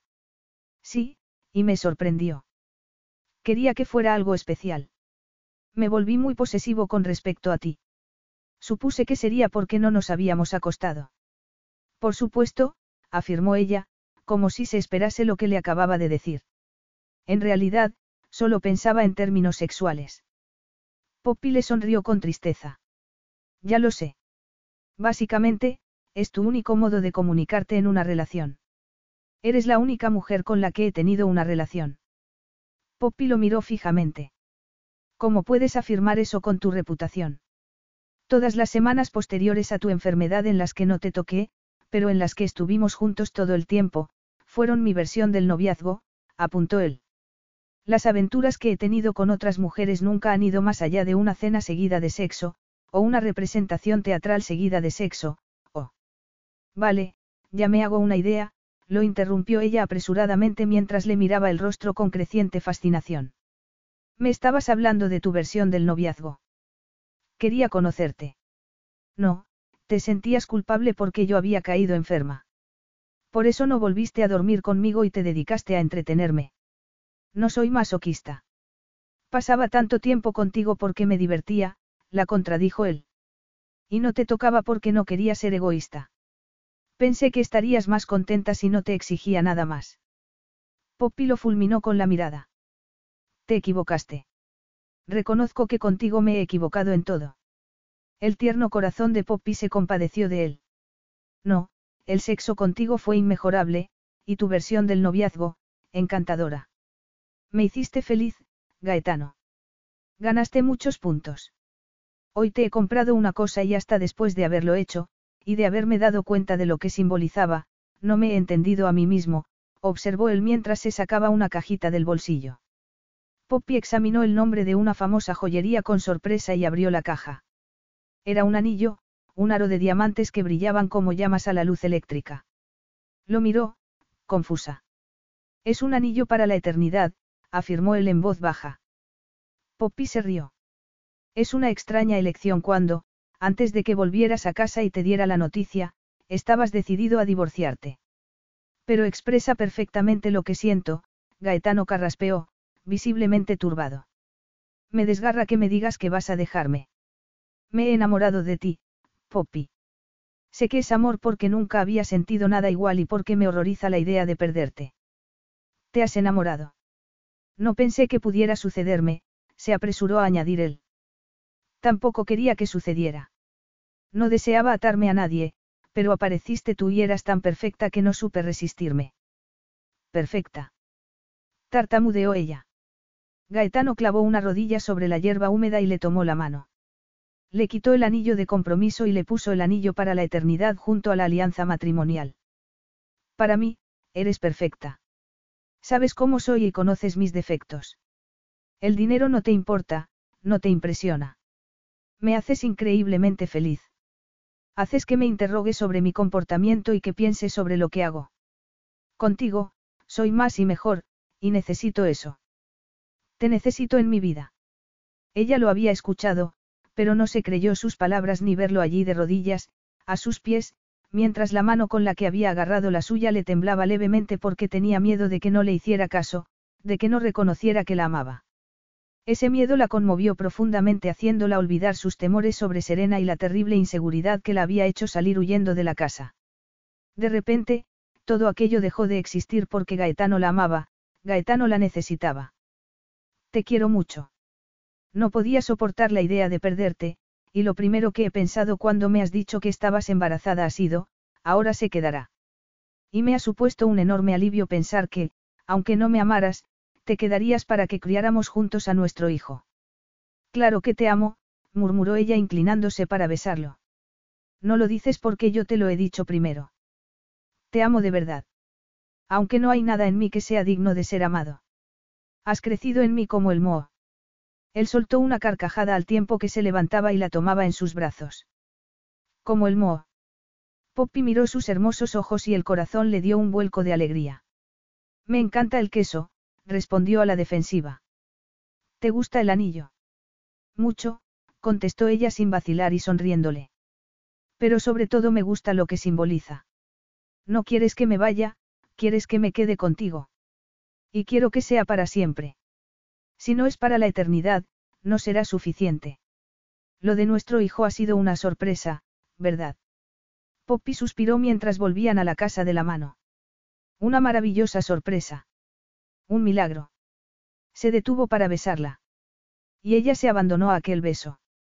Él le apoyó la espalda en un árbol, apretándose contra ella, excitado. Ella se excitó también. Vamos a la cama, propuso Poppy. Aún no hemos cenado y una futura madre debe alimentarse bien, afirmó Gaetano arrastrándola hacia la casa. La mesa estaba puesta en la terraza, pero ninguno de los dos comió mucho. Entre las miradas intensas que intercambiaron y la insinuante conversación, no tardaron mucho en subir la escalera con lentitud que se transformó en risas y torpes abrazos cuando ella lo empujó y lo tiró al suelo del dormitorio. Cuando llegaron a la cama y él quitó la maleta que ella había dejado encima, ya estaban besándose y abrazándose tan estrechamente que les resultó difícil quitarse la ropa.